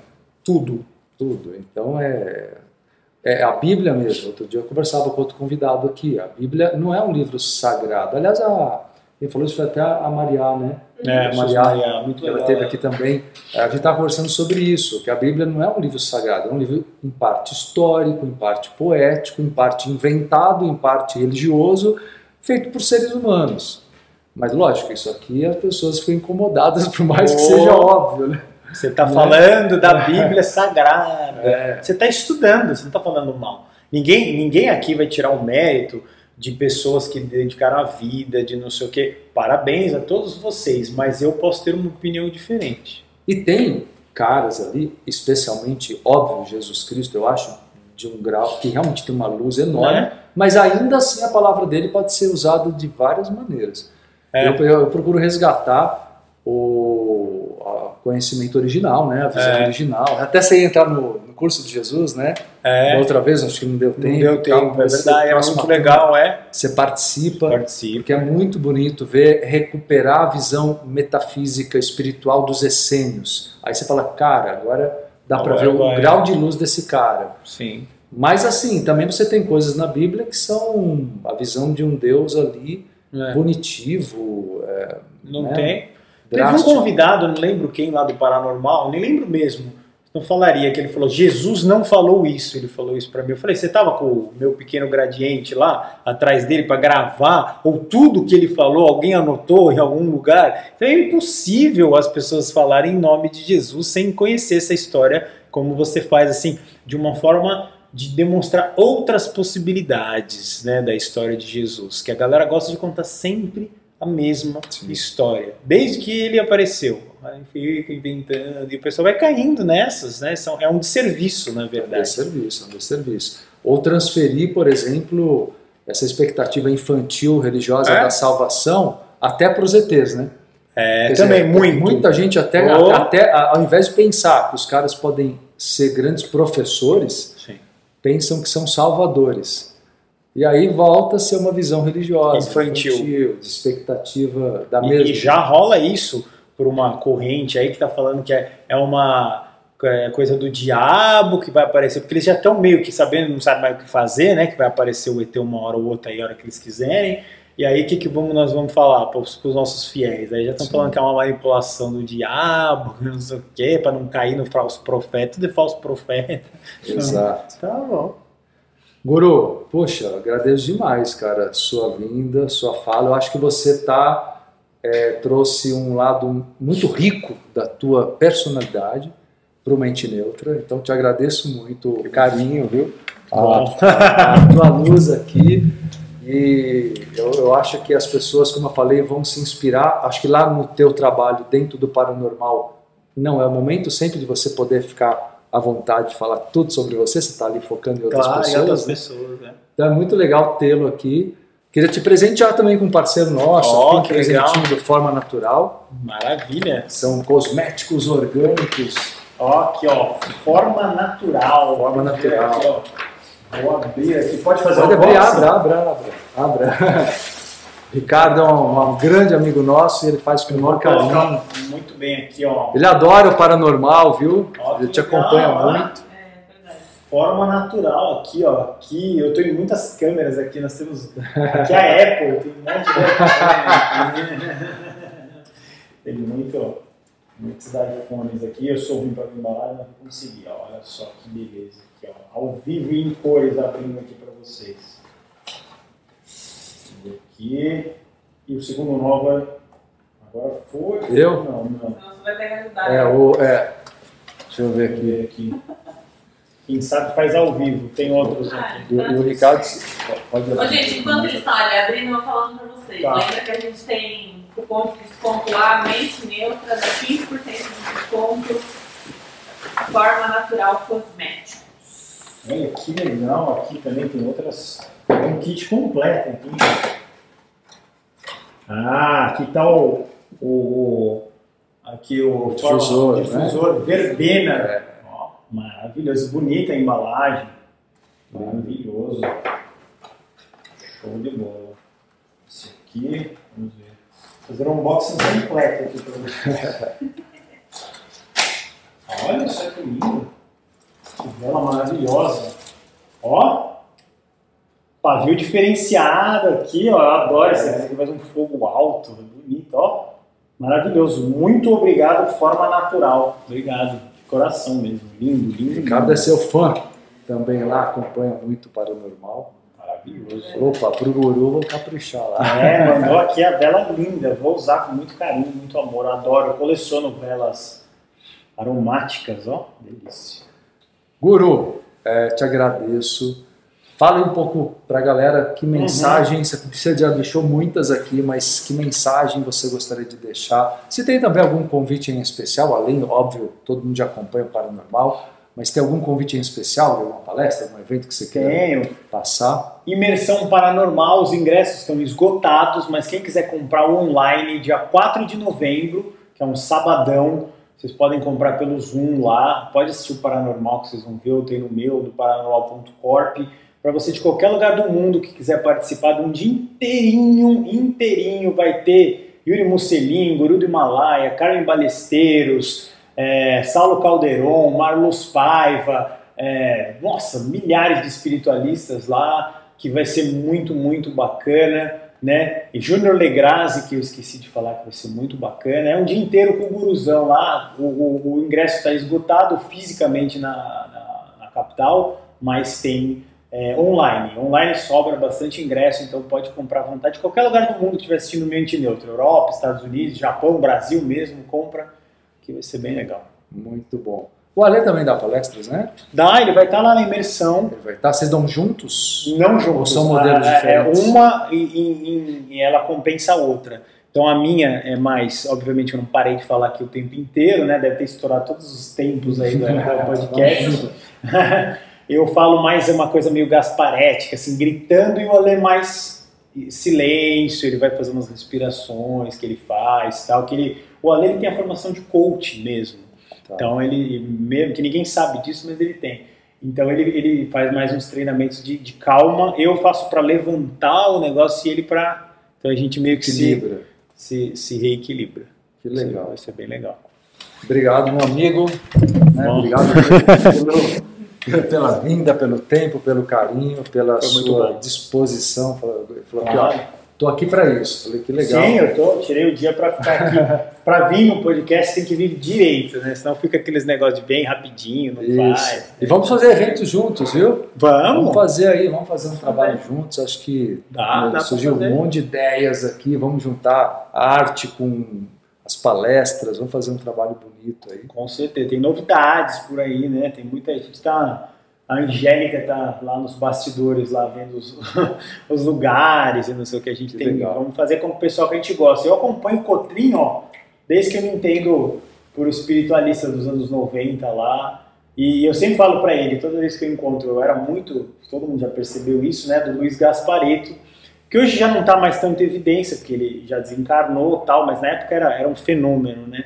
E aí foi o Marcelo Cotrim que substituiu o Gaspareto no primeiro programa depois do, do falecimento dele, né? dele ali. Aí comecei, falei, pô, quem que é esse cara? Eu falei, pô, gostei, vou assistir ele. É, realmente lá. responsabilidade, né? Pô, foi demais, né? Você, você pegou um canhão na mão lá, tá louco. Eu, eu comecei, né, imagina, na rádio 30 anos atrás, logo no início da rádio mundial na época, e ele fazia programas 10, eu comecei em pouco tempo, comecei a fazer programas 11 horas, pegava a audiência dele, assim, né, Já vinha já Legal. trazendo outras propostas juntos, Pô, legal então, demais, né? e ele foi um estímulo, ele me estimulou muito assim um tempo lá naquele começo. Ele, ele chegou um dia e falou para mim, olha, você tem que ter programa diário para ter sucesso, não sei o quê. E né? deu certo, né? E deu Que certo, deu certo. Foi, foi um, ah, ele é um grande, foi um grande comunicador, né? bom. É. Então é muito legal ver aquela forma livre dele, né? Então é que legal que você pegou esse, essa inspiração toda aí. Toda ali, toda essa turma, vocês criaram isso, essa base, e aí a gente vai continuando com o paranormal, o espaço entre vidas, é muito legal. É isso aí. Agradeço mesmo, viu? Isso aí, meu povo. Então, semana que vem, Liz. Liz, Lisandra, atriz Lisandra aqui com a gente. Muito bem. Povo, beijos, abraços.